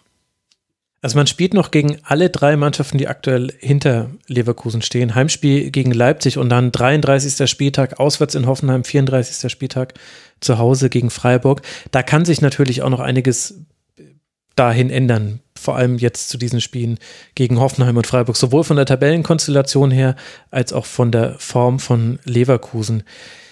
Lass mal über die Einkaufspolitik sprechen. Da hat ja Leverkusen im Vergleich ein sehr deutliches Spielerprofil, das man hört. Also verkürzt gesagt, wer jung ist und schnell, der ist schon mal, der steht schon mal auf dem Zettel und der landet irgendwann in Leverkusen, wenn er das denn möchte. Da sind auch einige Namen mit dabei, wo man wirklich sagen kann, nicht nur interessante Spieler, sondern auch, die haben eine Rolle gespielt. Also zur letzten Saison schon ist Patrick Schick gekommen. Wir erinnern uns, der war ja mal von Rom an Leipzig ausgeliehen, ist dann aber in Leverkusen gelandet. Jeremy Frimpong kam dann im Winter der letzten Saison, Fosu Mensa auch schon in dieser Transferperiode. Und dann hin zu dieser Saison hat man mit Kosunu, Amin Adli, Mitchell Bakker, Robert Andrich und Hinkapier und jetzt im Winter auch nochmal mit Asmun ja auch jetzt mit Ausnahme von Andrich, würde ich sagen, diesen, diesen Trend verstärkt. Ist das eine Stärke von Leverkusen, dass man so ein klar ausdefiniertes Scouting hat oder zeigt vielleicht dieser Andrich-Transfer auch, dass man vielleicht ein bisschen diverser werden müsste in der Auswahl der Spieler, die man verpflichtet? Ich sag, ähm, diese Transferpolitik, die ist ja fast zwingend notwendig. Ähm, Leverkusen lebt ja von diesen ähm, von diesen Verkäufen eines Harvards und so dann auch. Ne? Ähm, nur so lassen sich dann auch zukünftige Transfers dann wieder in, in dem Maße stemmen. Mhm. Deswegen ist es, ist es äh, ja fast gegeben. Aber du hast ja gerade Andrich angesprochen und ähm, auch Sada Asmun, der ist ja jetzt auch ähm, keiner, auf den dieses Profil unbedingt zutrifft, sondern Andrich mhm. ist äh, auch ähm, Mitte, Ende 20, genau wie Sada Asmun, der sich ja auch schon bewiesen hat ähm, auf höchstem Niveau. Von daher, glaube ich, versucht man da langsam schon auch so ein bisschen den Schnitt hinzubekommen, dass man ähm, eine Mannschaft hat, die halt am Endeffekt natürlich von den Leistungen ihrer jungen, talentierten, schnellen Spieler lebt, aber auch ähm, ergänzt wird halt durch diese Profis, die halt schon Erfahrung mitbringen. Jonas hat es gerade auch nochmal gut angesprochen. Also Robert Andrich ist für mich auch wirklich der Schlüsseltransfer im Sommer gewesen. Ähm, wenn man von diesem Typus Spieler vielleicht noch ein bis zwei sag ich mal, als Stammkraft verpflichten könnte, dann kann man vielleicht auch mal den Blick noch ein bisschen weiter nach vorne wagen, weil im Endeffekt Leverkusen Verantwortlichen sagen, auf, auf, Sicht, äh, auf Sicht wollen sie natürlich in die Champions League, aber ein Titel wäre halt im Endeffekt auch ganz schön und ähm, dafür braucht man halt diesen Mix. Und ich glaube, ähm, ja, das ist in Leverkusen auch angekommen und ich sag mal, diese jüngsten Verpflichtungen von Sada Asmun und halt auch Andrich im Sommer haben gezeigt, dass man eben halt nicht nur wirklich auf diese äh, jungen Talente geht, sondern da versucht, ein bisschen den richtigen Mix zu finden. Und äh, traust du das auch dann Simon Rolfes in seiner gewachsenen Funktion zu, dass man das schafft? Wir haben da auch äh, die Frage bekommen von Torres 1991 im Forum, wer Nachfolger von ihm wird. Ich denke dann als quasi in der, also jetzt nicht als Geschäftsführersport, das wird er ja dann, sondern dann in der darunter angeordneten Ebene, da wurde Tim Steiten ins Gespräch gebracht. Wie ist denn da die Planung? Tim Steiten ist sowieso als Kaderplaner weiterhin dabei. Ähm, ich sag mal, der Posten des Sportdirektors direkt wird wahrscheinlich nicht besetzt. Mhm. Ähm, Simon Rolfes wird da weiterhin ähm, ja, federführend tätig sein. Und im, Im Fall der Fälle, wenn halt ein Spieler noch Überzeugung äh, benötigt, um nach Leverkusen gut zu werden, dann ähm, wird auch Simon Rolfes nochmal bei Rudi Völler anfragen, ob er vielleicht dann nochmal mitwirken kann. Er ist ja nicht, äh, nicht ganz weg, sondern wird ja in den, in den Aufsichtsrat gehen, als Berater weiterhin tätig für Leverkusen sein. Vielleicht nicht mehr ganz so präsent dann wie jetzt in den letzten Jahrzehnten. Aber ähm, ja, die Bilanz von Simon Rolfes jetzt in den letzten Jahren, wenn man mal auf die Transfers genau blickt, war jetzt nicht so schlecht. Ähm, einige gute Spieler geholt, allen voran natürlich die Erinnerung ähm, bleibt natürlich ein Florian Wirz jetzt, ähm, aber auch, wir hatten gestern vier Leute in der Startformation, die halt erst im Sommer gekommen sind. Dazu wurden noch Hinkapier und Asmun eingewechselt, also weiter zwei neue Leute, die erst in dieser Saison dazugekommen sind. Ähm, ja, Jetzt, äh, wenn du den äh, Transfer von Florian Wirtz ansprichst, da finde ich, gibt es ja schon noch ein Thema, was nicht so häufig besprochen wird. Es gab, nach dem, was ich äh, gehört und gelesen habe, mal eine Absprache gewisser Ruhrgebietsvereine, Gladbach, Köln, Leverkusen, sich nicht aus dem Nachwuchs gegenseitig Spieler wegzuschnappen, um es jetzt mal zu formulieren. Jetzt ist genau das mit Florian Wirtz passiert. Der wurde ja nicht bei Leverkusen ausgebildet, sondern bei Köln. Und ich habe auch ein Zitat gelesen, ich glaube, es war von Simon Rolfes, der gesagt hat, naja, bei einem Spieler von Wirtz, wir wären ja bescheuert gewesen, wenn wir da nicht eine Ausnahme gemacht hätten. Wird das denn thematisiert? Ist das nur ein Thema in der Kölner Fanszene? Ich lese darüber so wenig. Also, ich, also A ist es natürlich jetzt schon eine Zeit lang her, dass Wirtz halt nach Leverkusen gewechselt ist. Und B geht es natürlich da ein bisschen um die Interpretation ähm, dieser, ja, dieser Absprache, sag ich mal, die es dann irgendwann zwischen wem auch immer gegeben hat. Ähm, von daher ist es schwierig. Leverkusen hat halt gesagt, wir holen ihn für die Profis sozusagen. Er hat ja dann auch, ist im Winter gekommen und hat dann Anfang, ich sag, glaube ich, im März 2020 dann auch schon sein, sein erstes Spiel für die Profis gemacht. Ähm, beziehungsweise war im, im Kader schon. Von daher, ja, es ist so ein bisschen Interpretationssache, aber ich kann natürlich dann vielleicht auch aus Sicht äh, der anderen Vereine stehen, dass man das dann dann, ja, ungerne, ungerne sieht. Aber ich glaube, wenn wir darüber reden, von Transfers an der Größe eines Wirts, das ist natürlich die absolute Ausnahme, dass sich ein Spieler so entwickelt, wie es jetzt Florian Wirtz in den letzten beiden Jahren gemacht hat. Ähm, ich denke mal, diese Absprache gilt wahrscheinlich eher dann auch für ja, äh, dass man sich grundsätzlich halt nicht schon im, im U-Bereich halt ähm, groß die Talente wegschnappt. Obwohl auch da natürlich schon viel gewechselt wird zwischen den Clubs. Ach ja, dieser Juniorenfußball, es ist, äh, ist nochmal ein ganz eigenes Feld. Jetzt haben wir, das ist natürlich in der Konstellation mit Wolfsburg gegen Leverkusen auch am Wochenende besonders schön gewesen. Wir haben hier zwei Mannschaften, die von der Ausnahme der 50 plus 1 Regelung profitieren. Gleichzeitig wissen wir durch Kicker-Recherchen beim VfL Wolfsburg auch oder glauben zumindest zu wissen, dass bei ihnen sich der Ukraine-Krieg, der Krieg in der Ukraine gegen die Ukraine, so ist es glaube ich richtiger formuliert, schon bemerkbar macht. Da werden als mögliche Transferziele für die nächste Saison Patrick Wimmer und Vargas genannt und bei beiden beiden ist man sich nicht so ganz sicher, weil eben der Geldgeber Volkswagen sagt, wir müssen jetzt erstmal gucken, wie sich bei uns so die Gewinne entwickeln und was wir zur Verfügung haben. Gibt es denn ähnliche Entwicklungen bei Leverkusen? Ich habe ehrlich gesagt keine Ahnung, was da bei irgendwelchen Pharmakonzernen jetzt im Zusammenhang mit diesem Krieg passiert. Nee, also dahingehend habe ich noch nichts gehört. Also bei, Lever bei Leverkusen ist, glaube ich, eher die Frage halt, ähm, ja, wen gibt man in diesem Sommer ab und ähm, ja, was bleibt dann, was bleiben dann für Optionen, welche neuen Leute man holen kann. Ich meine, so ein, zwei Kandidaten, ein, ein Musa Diaby hat sich natürlich jetzt ins Rampenlicht gespielt diese Saison, ist natürlich immer einer, der ja das Interesse auf sich zieht. Muss man abwarten dann, aber jetzt diese Problematik in Wolfsburg, die sehe ich in Leverkusen gerade nicht. Und geht den Leverkusen dann schon die Düse, dass, fünf, dass die Ausnahmen von 50 plus 1 zurückgenommen werden. Es gab ja die Kartellentscheidung, die gesagt hat, 50 plus 1 an sich ist als Regel in Ordnung, aber die Ausnahmen sind das Problem. Daraufhin haben sich sofort eine erwartbare Allianz aus Wolfsburg, Leverkusen, ich glaube Hoffenheim und Leipzig waren auch mit dabei, gemeldet und haben gesagt, naja, also das, äh, so geht's ja jetzt auch nicht. Ähm, das ist ganz wichtig, dass diese Ausnahmen bestehen bleiben. Ist ja ein, eigentlich ein riesiges Thema, was wahrscheinlich aus diversesten Gründen gerade kaum diskutiert wird. Wie schätzt du das ein? Nee, ich, ich glaube, da geht keinem äh, die Düse in Leverkusen. Wenn es denn wirklich dazu kommen äh, sollte, dann gibt's, glaube ich, immer Mittel und Wege, wie man halt ähm, ja das dann umstrukturieren könnte. Aber ich glaube nicht, dass da jetzt äh, die Angst groß ist, dass man dann irgendwie ja seine Lizenz verliert. Ja gut, Lizenz verlieren meine ich jetzt nicht, aber es ist ja schon eigentlich so mit eins der größten Themen der Bundesliga. Und ich finde es eben interessant, dass man da so wenig von hört.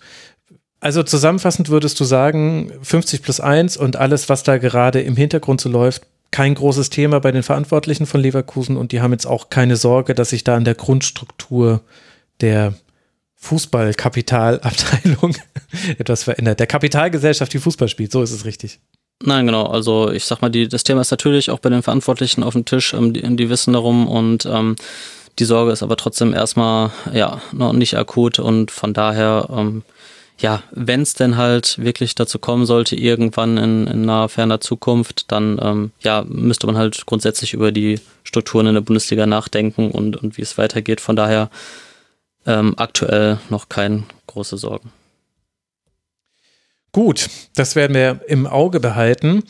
Jetzt haben wir schon über Rudi Völler gesprochen, wir haben schon über Simon Rolfes gesprochen. Ist der eigentlich noch, ist der eigentlich noch Chef von Goal Control? Der hat ja dann auch ein ereignisreiches Wochenende. Erst die, die äh, gute, gute Frage. Kann ich, kann, kann ich dir ad hoc gar nicht sagen. Ähm, aber ich sag mal, in den letzten Jahren wird er weniger damit zu tun gehabt haben. Ist in der Bundesliga Goal Control äh, äh, Hawk, das Hawk System? Ach ja, ja stimmt. Eben. Ah, Goal Control ist doch das System, das jetzt möglicherweise nochmal eine Opportunity hat.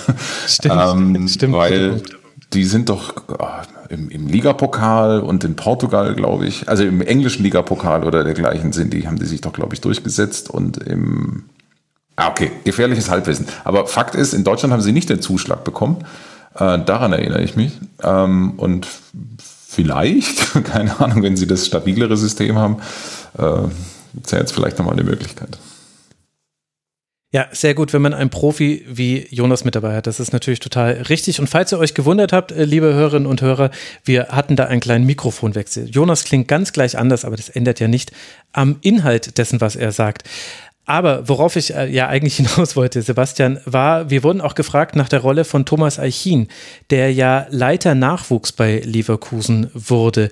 Wie würdest du denn sagen, ist der Verein aufgestellt strukturell, um die wichtigen Themen Nachwuchsförderung und eben Scouting zu bewältigen? Also der Verein hat sich da äh, in den vergangenen Jahren auch definitiv verstärkt, viele neue Leute geholt, wie eben Thomas Eichin, wie halt Tim Steitner als Kaderplaner für die Profis. Ähm, dazugekommen ist noch Kelt Boardingard, der auch noch ähm, für die Trainerausbildung ein bisschen zuständig ist bei Bayer. Ähm, ja, die haben sich auf jeden Fall breiter aufgestellt, haben viele erfahrene Leute dazugeholt und ich glaube, diese großen Umbrüche, sag ich mal, auf dieser Funktionärsebene, die sind jetzt erstmal, ähm, ja, dann ab Sommer, ja, erledigt, sag ich mal. Mhm. Und die Personale, über die wir dann noch am wenigsten gesprochen haben, ist der Trainer. Wenn ich mir die Trainerhistorie von Leverkusen angucke, ich weiß, dass es immer so ein bisschen ungerecht ist, das zu tun, weil das sieht bei kaum einem Verein so richtig toll aus, außer beim SC Freiburg und bei Heidenheim äh, vielleicht. Aber bei Leverkusen erkenne ich schon sehr, sehr unterschiedliche Typen von Trainern, also spielerische Typen. Da will ich jetzt gar nicht irgendwie zurückgehen bis zu Michael Skibbe, das wäre ein bisschen albern, das wäre zu weit weg. Aber wenn man eben mal anfängt bei Roger Schmidt, da haben wir einen klaren Fokus auf Gegenpressing, auf Umschaltfußball. Dann Taifun Korkut würde ich jetzt mal überspringen, der war nur ganz kurz da. Heiko Herrlich, diese, ich würde sagen, relativ seltsame Episode, in der Leverkusen vielleicht gespielt hat wie Leverkusen, aber mit so einer Patina drüber von, von 20 Jahren Fußballentwicklung, die nicht so wirklich sich durchgeschlagen haben. Also ich meine das jetzt nicht zynisch gegenüber Heiko Herrlich, aber das war ein, ein sehr zerstörerischer Fußball. Da war viel von dem Tempo, was man eigentlich im Kader hat, gar nicht so wirklich zu sehen. Und dann hat man das korrigiert mit Peter Boss, der wiederum ja viel, viel Ballbesitzgetriebener ist, der dann wiederum aber natürlich auch in der, in der Absicherung hin und wieder seine Thematik hatte und wo dann irgendwann nichts mehr zusammenzugreifen schien und man in eine ganz schlechte Ergebniskrise hineingelaufen ist, in der auch seine Entlassung dann reinfällt. Und dann jetzt eben Gerardo Seoane, der ja gerade mit den Young Boys aus Bern Leverkusen im direkten Duell auch gezeigt hat, wie taktisch flexibel er auch ist, wie er es auch schafft, die eigenen Stärken nicht zu negieren und gleichzeitig einen Gegner aus dem Spiel zu nehmen, also mit einem Matchplan beides zu betonen, äh, die Stärken des Gegners wegnehmen und die eigenen Stärken dann aber auch umsetzen zu können. So von außen betrachtet ist es so ein komischer Schlingerkurs, den Leverkusen da fährt. Würdest du dieser Analyse zustimmen? Also ich glaube, Heiko Herrlich ist ja der, der am krassesten rausfällt, sag ich mhm. mal, ähm, aus, aus dieser ganzen Riege an Trainern und ich glaube, das war einfach damals der Tatsache geschuldet, dass halt Leverkusen die Trainer, die sie haben wollten, halt aus verschiedenen Gründen nicht bekommen haben. Und ich glaube, das war auch damals, Rudi Völler ist damit ganz offen umgegangen, hatte gesagt, ähm, es war halt nicht jetzt ähm, ja die erste, der erste Gedanke, der sich dann ergeben hat, ähm, Heiko Herrlich zu verpflichten. Er wurde es dann am Ende, hat am Anfang auch ganz ordentliche Ergebnisse eingefahren, weswegen er dann auch länger, relativ lange auch noch äh, doch im Amt war. Und ja, dann kam halt Peter Boss, den halt Leverkusen wahrscheinlich schon gerne etwas eher ähm, gehabt hätte. der ist dann am Ende, glaube ich, ein bisschen an seiner äh, Sturheit, sag ich mal, doch gescheitert. Ähm, war wohl sehr darauf, ähm, auf seine Schlüsselspieler fixiert, mh, mm, die er dann halt hat auch spielen lassen, egal ob die jetzt fit waren, ob die in Form waren. Und das hat dann am Ende dann so ein bisschen zu diesem Einbruch geführt des ganzen Systems vom Boss. Jetzt Joane, ich glaube, ähm, hatten wir gerade schon kurz drüber gesprochen, er macht einen sehr guten Job. Ähm, ich finde es gut, ähm, diese ruhige, besonnene Art von ihm, dass er halt ja weder in den Hochphasen ähm, einer Saison ähm, zu euphorisch ist, noch dass er jetzt in ja eher schlechteren Phasen halt überkritisch ist mhm. oder halt ähm, auf die Mannschaft drauf wird oder irgendwie komplett ähm, ja vom System abweicht, das er spielen lassen will. Von daher ähm, ja glaube ich, hat es da auch, wie auch in der Mannschaft halt durchaus eine Entwicklung gegeben. Ähm, aber dass jetzt komplett konträre Stile jetzt äh, gefahren werden, wie gesagt, glaube ich nicht. Ich glaube, die Idee ist schon seit einigen Jahren immer, ja, zumindest im Groben ähnlich bis halt auf diese Ausnahmen. Auch Hannes Wolf hat das jetzt, glaube ich, nicht erwähnt, aber den würde ich halt auch rauslassen, halt, äh, genau mhm. wie Typhoon Corkut halt. Also diese Interimsphasen, da ging es, äh, glaube ich, nur darum, erstmal ein bisschen zu konsolidieren und ja. Glaubst du, wenn wir in drei Jahren über Leverkusen sprechen, dass wir dann über dieselben Themen sprechen wie jetzt, also Scouting, wie man Abgänge verkraftet hat, wie man aber auch immer wieder gute Spieler gefunden hat, wo man dann eben hohe Erlöse auch erzielen könnte daraus. Glaubst du, das wird weiter das Profil von Leverkusen sein oder soll es da in irgendeiner Form eine Entwicklung geben? Nein, also ich, eine Entwicklung soll es natürlich geben, aber ich glaube schon, dass das Profil von Bayer Leverkusen halt ähm, junge, talentierte Spieler zu holen, diese zu entwickeln und äh, gegebenenfalls dann auch teuer zu verkaufen, dass das, das bleibt gleich. Ähm, die Frage ist halt, wie weit man mit diesem, mit dieser Ausrichtung halt kommt, was sich damit erreichen lässt. Schafft man damit konstant in die Champions League? Schafft man es damit vielleicht auch wirklich mal äh, einen Titel zu holen? Das sind ja dann die entscheidenden Fragen. Aber ich glaube, an der Grundausrichtung, daran wird sich nichts ändern. Deswegen wird es wahrscheinlich auch in drei Jahren um ähnliche Themen gehen, wenn es um, um Leverkusen geht. Mhm. Dann haben wir noch äh, zwei Fragen habe ich noch an dich. Äh, zum einen hat uns im Forum äh, Torres 1991 außerdem auch gefragt, wie es denn mit den teuren Neuzugängen aussieht, die aus unterschiedlichen Gründen ich zitiere ihn jetzt, nicht überzeugen konnten. Er nannte da zum Beispiel Paulinho, der für 18 Millionen gekommen ist, Demir bei, der für 32 Millionen gekommen ist, würde ich vielleicht ein Fragezeichen dahinter machen, wie sehr der überzeugt hat, und Palacios, der für 17 Millionen gekommen ist. Vor allem, weil bei den ersten beiden, Paulinho und Demir bei, der Vertrag 23 bzw. 24 ausläuft. Was macht Leverkusen, wenn man mal daneben liegt auf dem Transfermarkt? Ich, ich glaube, das ist einkalkuliert. Also man hat ja in den letzten Jahren natürlich auch daneben gelegen, sei es jetzt zum Beispiel ein Panagiotis Retzos, der jetzt im Winter, mhm. äh, im Winter gegangen ist, der war auch relativ teuer mit, oh, ich weiß nicht mehr ganz genau, ich glaube 17 Millionen um den Dreh, 18 Millionen. Ähm, andererseits, wenn man halt dann Einkäufer hat, wie halt ähm, ein Florian Wirtz, wie halt ein Leon Bailey, den man halt auch vor der Saison dann teuer verkauft hat wieder oder für deutlich mehr, als dass man ihn geholt hat mhm. äh, dann, ist, dann sind diese, äh, ja, sag ich mal, Spieler, die nicht einschlagen, halt einkalkuliert. Und ähm, gut, was dem hierbei angeht, ähm, ich sag mal, diese 32 Millionen, die er damals als Rekordtransfer dann äh, Bayer gekostet hat, die hat er, hat er nicht ganz unter Beweis stellen können bis jetzt, auch wenn es in dieser Saison auf jeden Fall seine bislang stärkste ist unter Bayer Kreuz. Ähm, aber andererseits, wenn man allein auf die Transfers für die Saison blickt, da haben wir ähm, Piero Hincapi, der für äh, rund 6, 7 Millionen gekommen ist, Robert Andrich im gleichen Dreh, Mitchell Bakker auch 7 Millionen von Paris, Amin Adli für 7,5 Millionen. Ich sag mal, bei keinem dieser Spieler ähm, würde ich jetzt behaupten, dass er da seinen, seinen Marktwert irgendwie ja, minim, äh, gemindert hätte. Mhm. Von daher waren es alles erstmal ganz ordentliche Transfers, wenn man rein darauf blickt ähm, auf die Zahlen. Ähm, Odilon Kosenu, der war relativ kostspielig, der hat ähm, über 20 gekostet. Ähm, der ist dem Beweis noch ein bisschen schuldig geblieben, warum er bis, warum er dann doch äh, relativ ähm, teuer war. Allerdings, wir haben ja gerade über Wolfsburg-Spiel gesprochen, gibt es da auch zumindest einen Aufwärtstrend. Also von daher eine endgültige Bewertung fällt natürlich immer schwer und Palacios und Paulinho waren ja, glaube ich, noch angesprochen, die beiden. Mhm. Palacios ist auch schwierig zu bewerten, weil er war halt immer wieder ähm, verletzt. Also gerade wo er dann, wo man dann dachte auch, er, er kommt richtig rein, gab es dann wieder eine kleinere oder schwerere Verletzung, die ihn dann länger außer Gefecht gesetzt hat. Und bei Poligno, ähm, ja, hatten wir ja auch vorhin schon, äh, gab es halt diesen Kreuzbandriss, wo er halt fast ein Jahr ausgefallen ist. Und das macht ihn halt auch unfassbar schwer zu bewerten. Mhm. Da würde ich sagen, sollte man erstmal nochmal ja, noch, noch die äh, Zeit gönnen. Es ist schon erstaunlich, welche Rolle Verletzungen bei Leverkusen spielen. Vielleicht kommt das, also weiß ich jetzt, ist jetzt nur so eine These, vielleicht kommt das auch daher, dass man eben so viele dynamische, junge Spieler hat, wo man dann vielleicht schneller mal sich auch äh, eine schlimmere Bänderverletzung zuzieht. Aber für mich ist immer noch so einer der, einer der Spieler, den ich einfach gerne mal hätte spielen sehen, ist Santiago Arias, den man sich von Atletico geliehen hat letzte Saison, der so gut hätte passen können zu Leverkusen, ja. zu dem, was man braucht. Und der sich dann, ich glaube ja vor dem ersten Spiel äh, noch in der Saisonvorbereitung auch ganz schlimm Kreuzband, glaube ich, reißt. Also es, irgendwie ist es mhm. so ein Thema bei Leverkusen, dass man ja, immer wieder Spieler hat, wo man sich denkt, Mensch, eigentlich hätte ich dich jetzt ganz gerne mal länger spielen sehen. Es, es kommt viel zusammen. Äh, Arias hat, glaube ich, ein Spiel gemacht gegen Stuttgart und äh, danach war es dann, war es dann schon mit ihm vorbei, leider, in Leverkusen.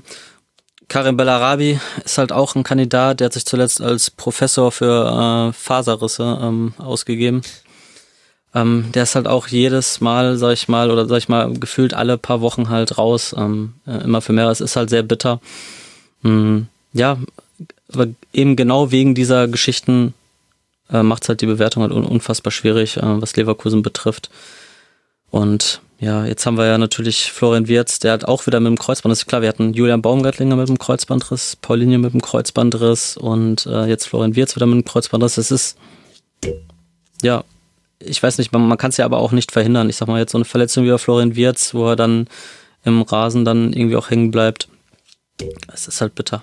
Mhm. Okay, letzte Frage an dich, äh, Sebastian. Schafft's Leverkusen in die Champions League zu kommen? Ich glaube schon. Also wenn ich mich jetzt festlegen würde, würde ich sagen, schaffen es in die Champions League. Ähm, allerdings, ja, wird es wahrscheinlich, äh, ja, ein Kampf bis zum Schluss.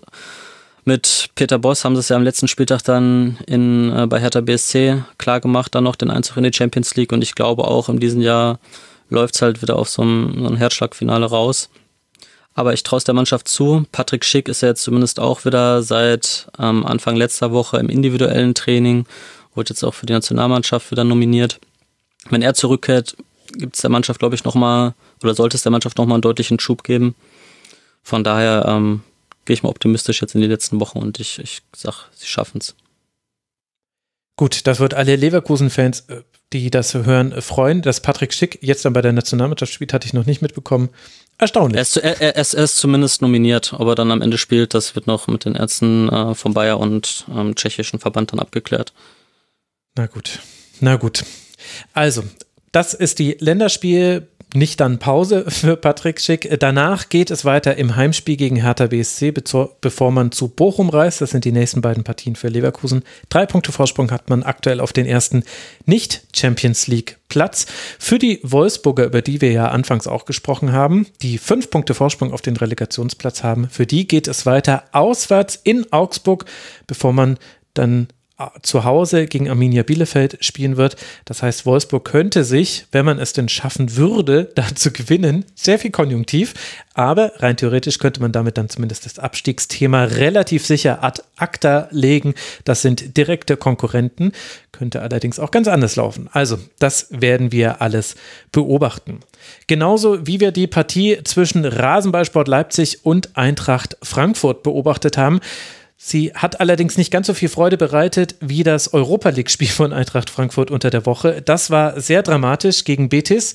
In der letzten Minute der regulären Spielzeit fiel da das 0 zu 1. So musste es in die Verlängerung. Und als man dann schon dachte, es gibt ein Elfmeterschießen, da trifft Martin Hinteregger in der 120. Minute, beziehungsweise war es ein Eigentor. Ich glaube, so genau äh, ist das.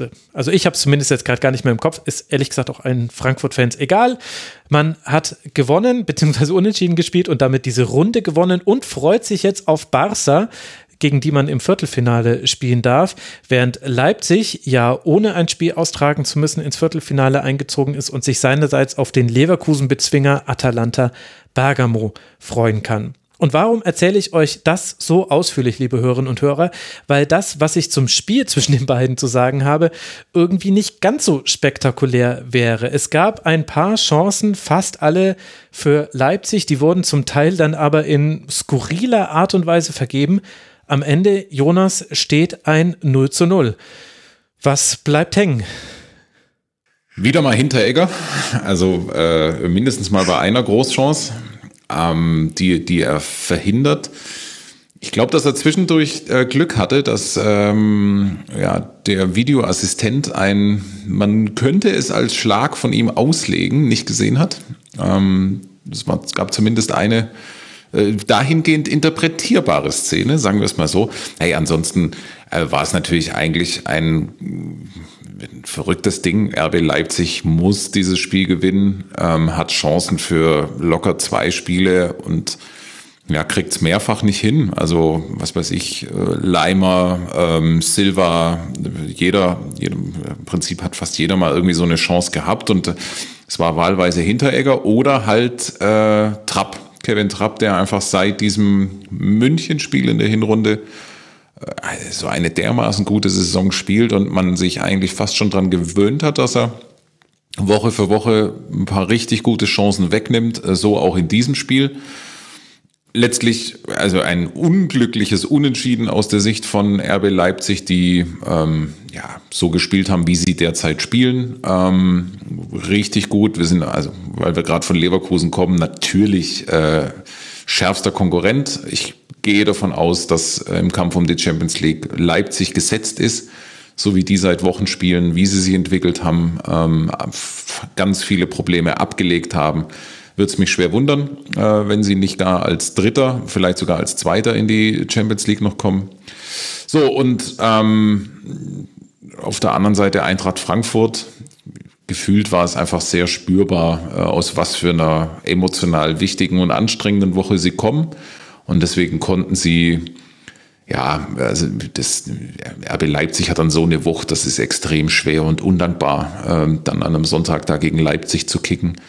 Ähm, die ganz großen Rotationen drängen sich halt auch nicht auf bei Eintracht Frankfurt. Also äh, das ist schon eine große Last, die da die Stammelf sozusagen zu tragen hat. Und ich war, fand, das war in diesem Spiel spürbar. Im Prinzip hatte Frankfurt eigentlich kaum was entgegenzusetzen und mit einem schmutzigen 0-0 in Leipzig sehr gut gefahren. Es ist, Sebastian, die dritte Mannschaft, wenn ich mir das richtig gemerkt habe, die an diesem Wochenende keinen Schuss aufs Tor zustande gebracht hat. Auch Frankfurt. Und das, obwohl man viermal einen Pass gespielt hat, nachdem nur noch, in Anführungszeichen, nur noch der Torhüter zu überwinden war, wenn man dem Verteidiger davon springt. Kann man jetzt äh, davon sprintet, Entschuldigung. Da muss man sicherlich auch die Abwehrreihe von Leipzig loben. Aber ist das so das größte Manko deiner Meinung nach bei der Eintracht, dass man es dann aus verständlichen Gründen in einem Spiel, das schwierig ist, aber halt dann auch nicht schafft, eine Torgefahr zu entwickeln?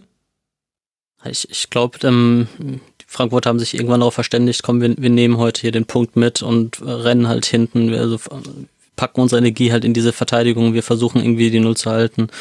Und ähm, schaut man sich die Werte an, ich glaube, Frankfurt ist nach diesem, äh, nach diesem Spiel am Donnerstag in der Europa League äh, vier, fünf Kilometer mehr gelaufen als Leipzig, was dann auch nochmal doch ein Indiz dafür ist, dass sie wirklich nochmal ja alles äh, gegeben haben, was halt in ihnen steckte. Und deswegen war auch in der Nachbetrachtung, glaube ich, der Trainer halt auch relativ zufrieden mit, mit dem, was man dann da halt erreicht hat. Auch wenn man natürlich zweifelsfrei einen überragenden Trab brauchte im Tor, auch wenn Leipzig doch arg verschwenderisch mit den Chancen oder den ähm, zumindest in den äh, Gelegenheiten, die sich ergeben haben, zwangsweise, dass sie die halt nicht richtig ausgespielt haben, dass man da auch ein bisschen Glück hatte. Aber ich denke, insgesamt ist das, ist das ein Remi auf jeden Fall ähm, ja, wertvoller, sag ich mal, für die, für die SGE. Und wie würdest du das erklären, dass Leipzig diese Chancen hat liegen lassen? War das jetzt einfach nur Pech? Also es, es war ja krass. Also Konrad Leimer, Nkunku, äh, dann später Paulsen, der einfach nicht schießen will, der, der sich einfach weigert zu schießen. Was war da los? Ja, also in dieser Szene, die du angesprochen hast, jetzt mit Pausen, äh, ich glaube, der hatte zehn Ideen und ähm, konnte sich halt nicht entscheiden. Von daher, das war auch natürlich eine, eine krasse Szene und in der ersten Halbzeit, ich glaube, ein Kunko hat noch ein Abseitstor kurz vor der Pause. Ähm, mhm. es, also die Chancen waren da und ich meine, ähm, ich, der halt ähm, jedes Leverkusen-Spiel guckt, der kann natürlich ein Lied davon singen. Es ist manchmal so, es, es gibt diese, diese Szene, in der Woche davor war Leipzig halt, ähm, ja, on fire, hat Tore am Fließband geschossen.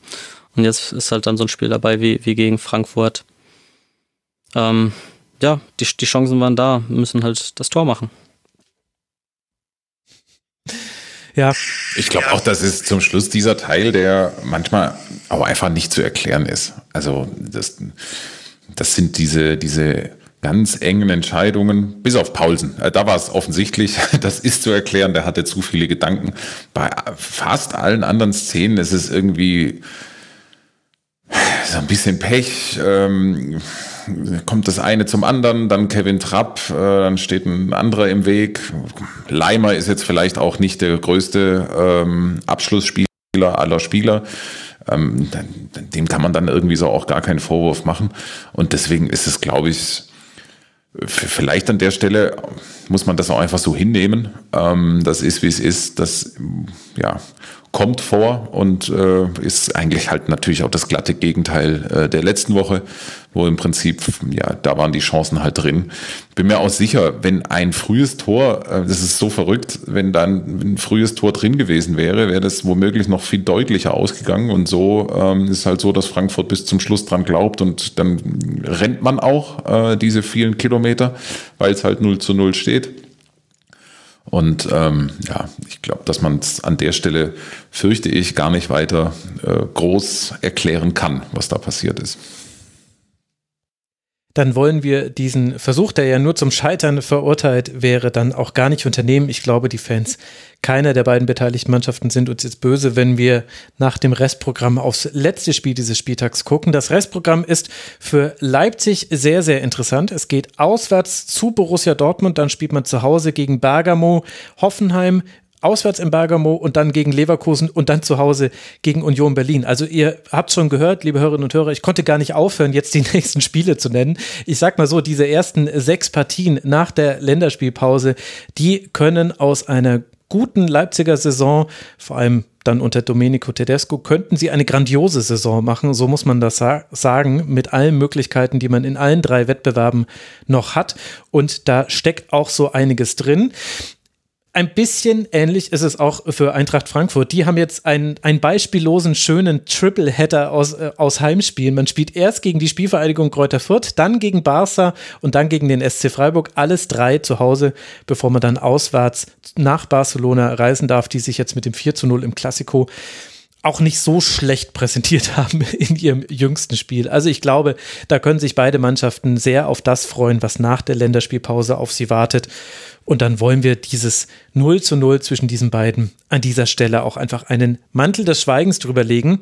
Reden müssen wir allerdings noch über ein anderes 0 zu 0, allerdings, ich glaube, unter ein bisschen anderen Vorzeichen. Das fand statt in Fürth zwischen der Spielvereinigung und dem SC Freiburg. Mit einer neuen Ausrichtung ohne Paul Seguin ging Fürth nach der deutlichen Niederlage gegen Leipzig in dieses Heimspiel. Und es ist immerhin gelungen, auch hier jetzt nicht viel zuzulassen. Der SC schießt zwar zweimal ans Aluminium, hat aber kein großes Chancenplus und am Ende endet dann auch eben diese Partie nur mit 0 zu 0. Und ich glaube, dieses nur Sebastian bezieht sich ja vor allem auf den SC Freiburg, der, wir haben es ja vorhin schon angesprochen, das hätte ausnutzen können, dass eben auch Leipzig 0 zu 0 gespielt hat. Wussten sie zu diesem Zeitpunkt noch nicht. Also chronologisch war es anders herum. Aber hat der SC da deiner Meinung nach was liegen lassen? Ja, definitiv. Ähm, du hast diese beiden Aluminiumtreffer schon angesprochen. Ähm, es waren natürlich die größten Chancen, wenn ich mich nicht recht, äh, wenn ich mich nicht täusche. Ansonsten hat Fürth dann, die in der ersten Halbzeit wirklich äh, ganz ordentlich gespielt haben, ähm, gut dagegen gehalten. Ähm, in der zweiten Halbzeit das Spiel so ein bisschen durch viele Fouls halt auch sehr zäh werden lassen und ähm, ja, es kam so kein richtiger Spielfluss auf, weswegen natürlich Freiburg dann auch nicht mehr ganz so zum Zuge kam.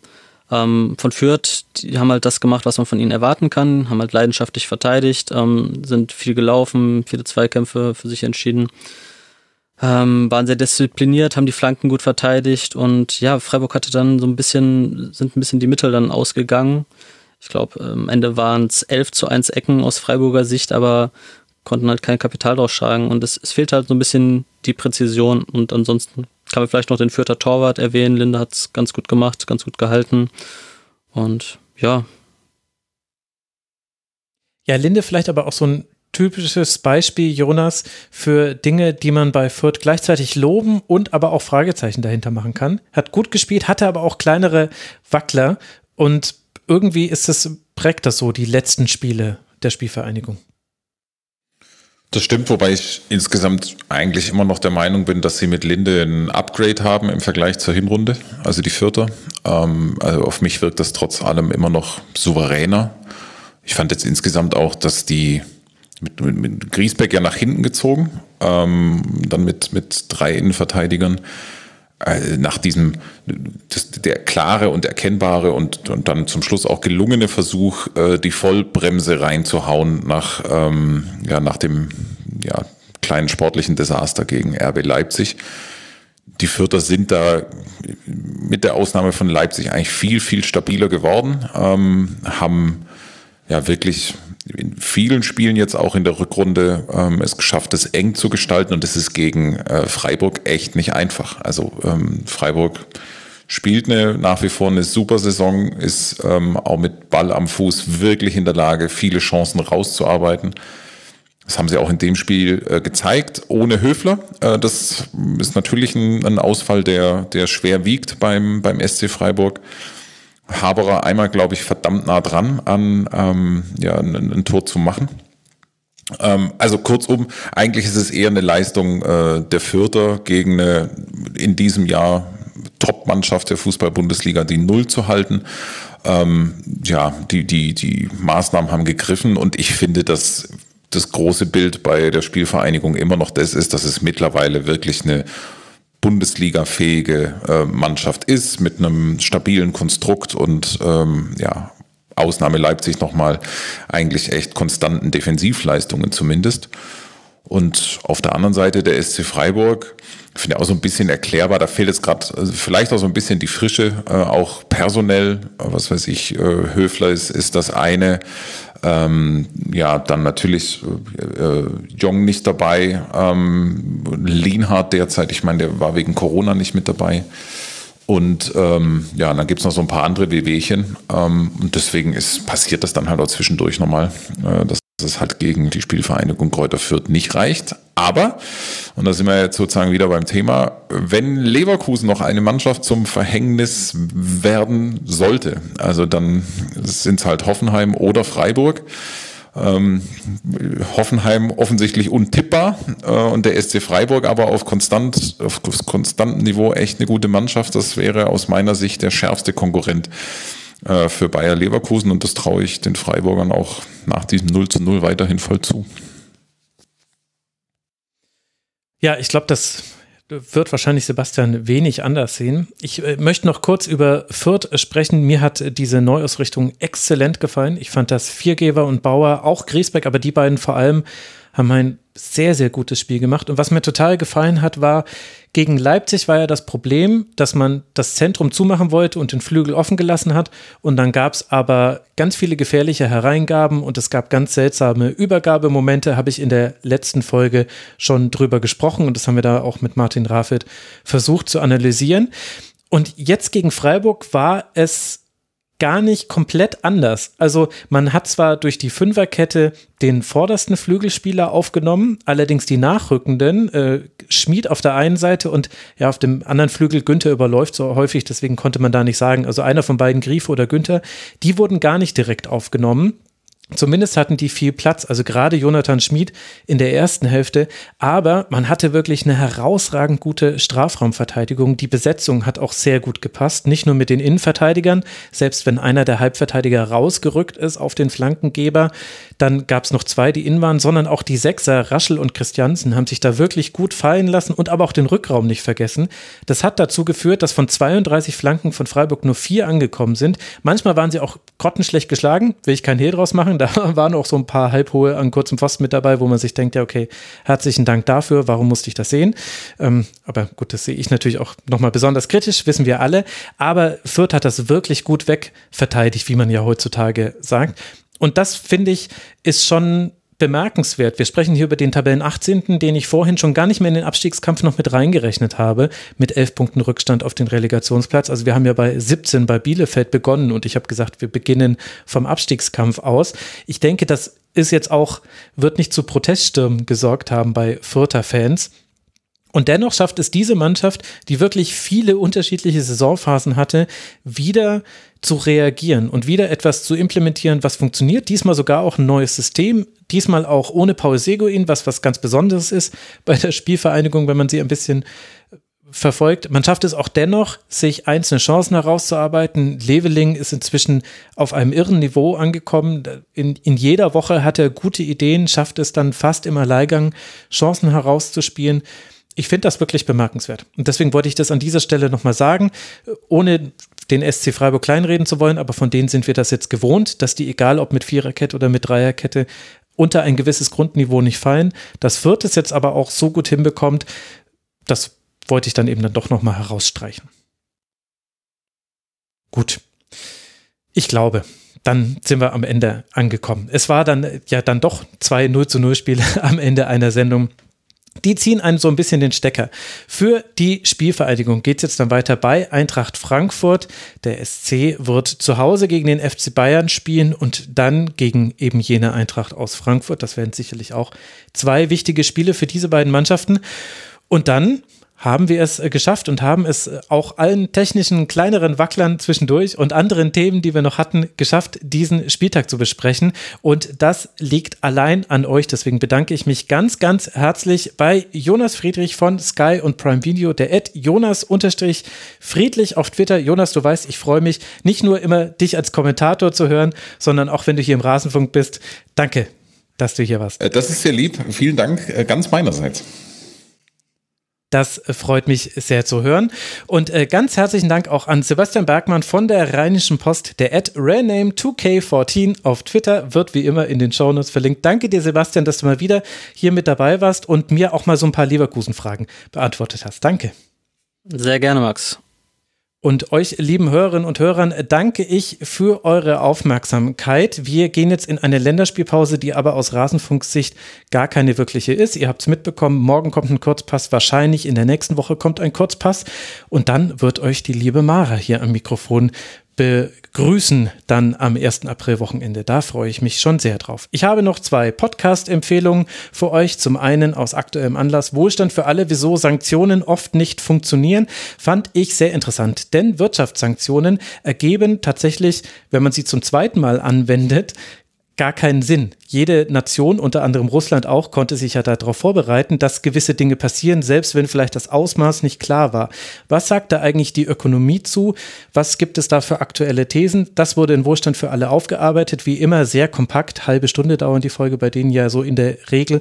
Möchte ich euch sehr empfehlen. Ich habe da wieder einiges gelernt und gleichzeitig sieht man, naja, nur mit Wirtschaftssanktionen wird das leider auf Zukunft gesehen nicht mehr funktionieren. Und dann möchte ich euch noch empfehlen für alle diejenigen, die sich gefragt haben, wie sieht es jetzt eigentlich beim DFB aus? Was hat da der neue DFB-Präsident und die Abwahl von Rainer Koch zu bedeuten? Da empfehle ich euch den Podcast und nun zum Sport von der Süddeutschen Zeitung DFB Neustart nach der Revolution. Fragen Sie und erörtern das gewohnt kompetent.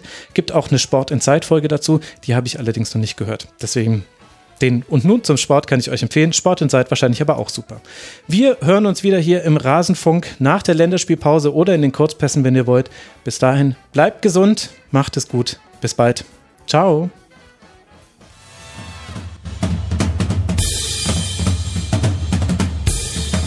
Das war Die Rasenfunk-Schlusskonferenz. Wir geben nun zurück in die angeschlossenen Funkhäuser.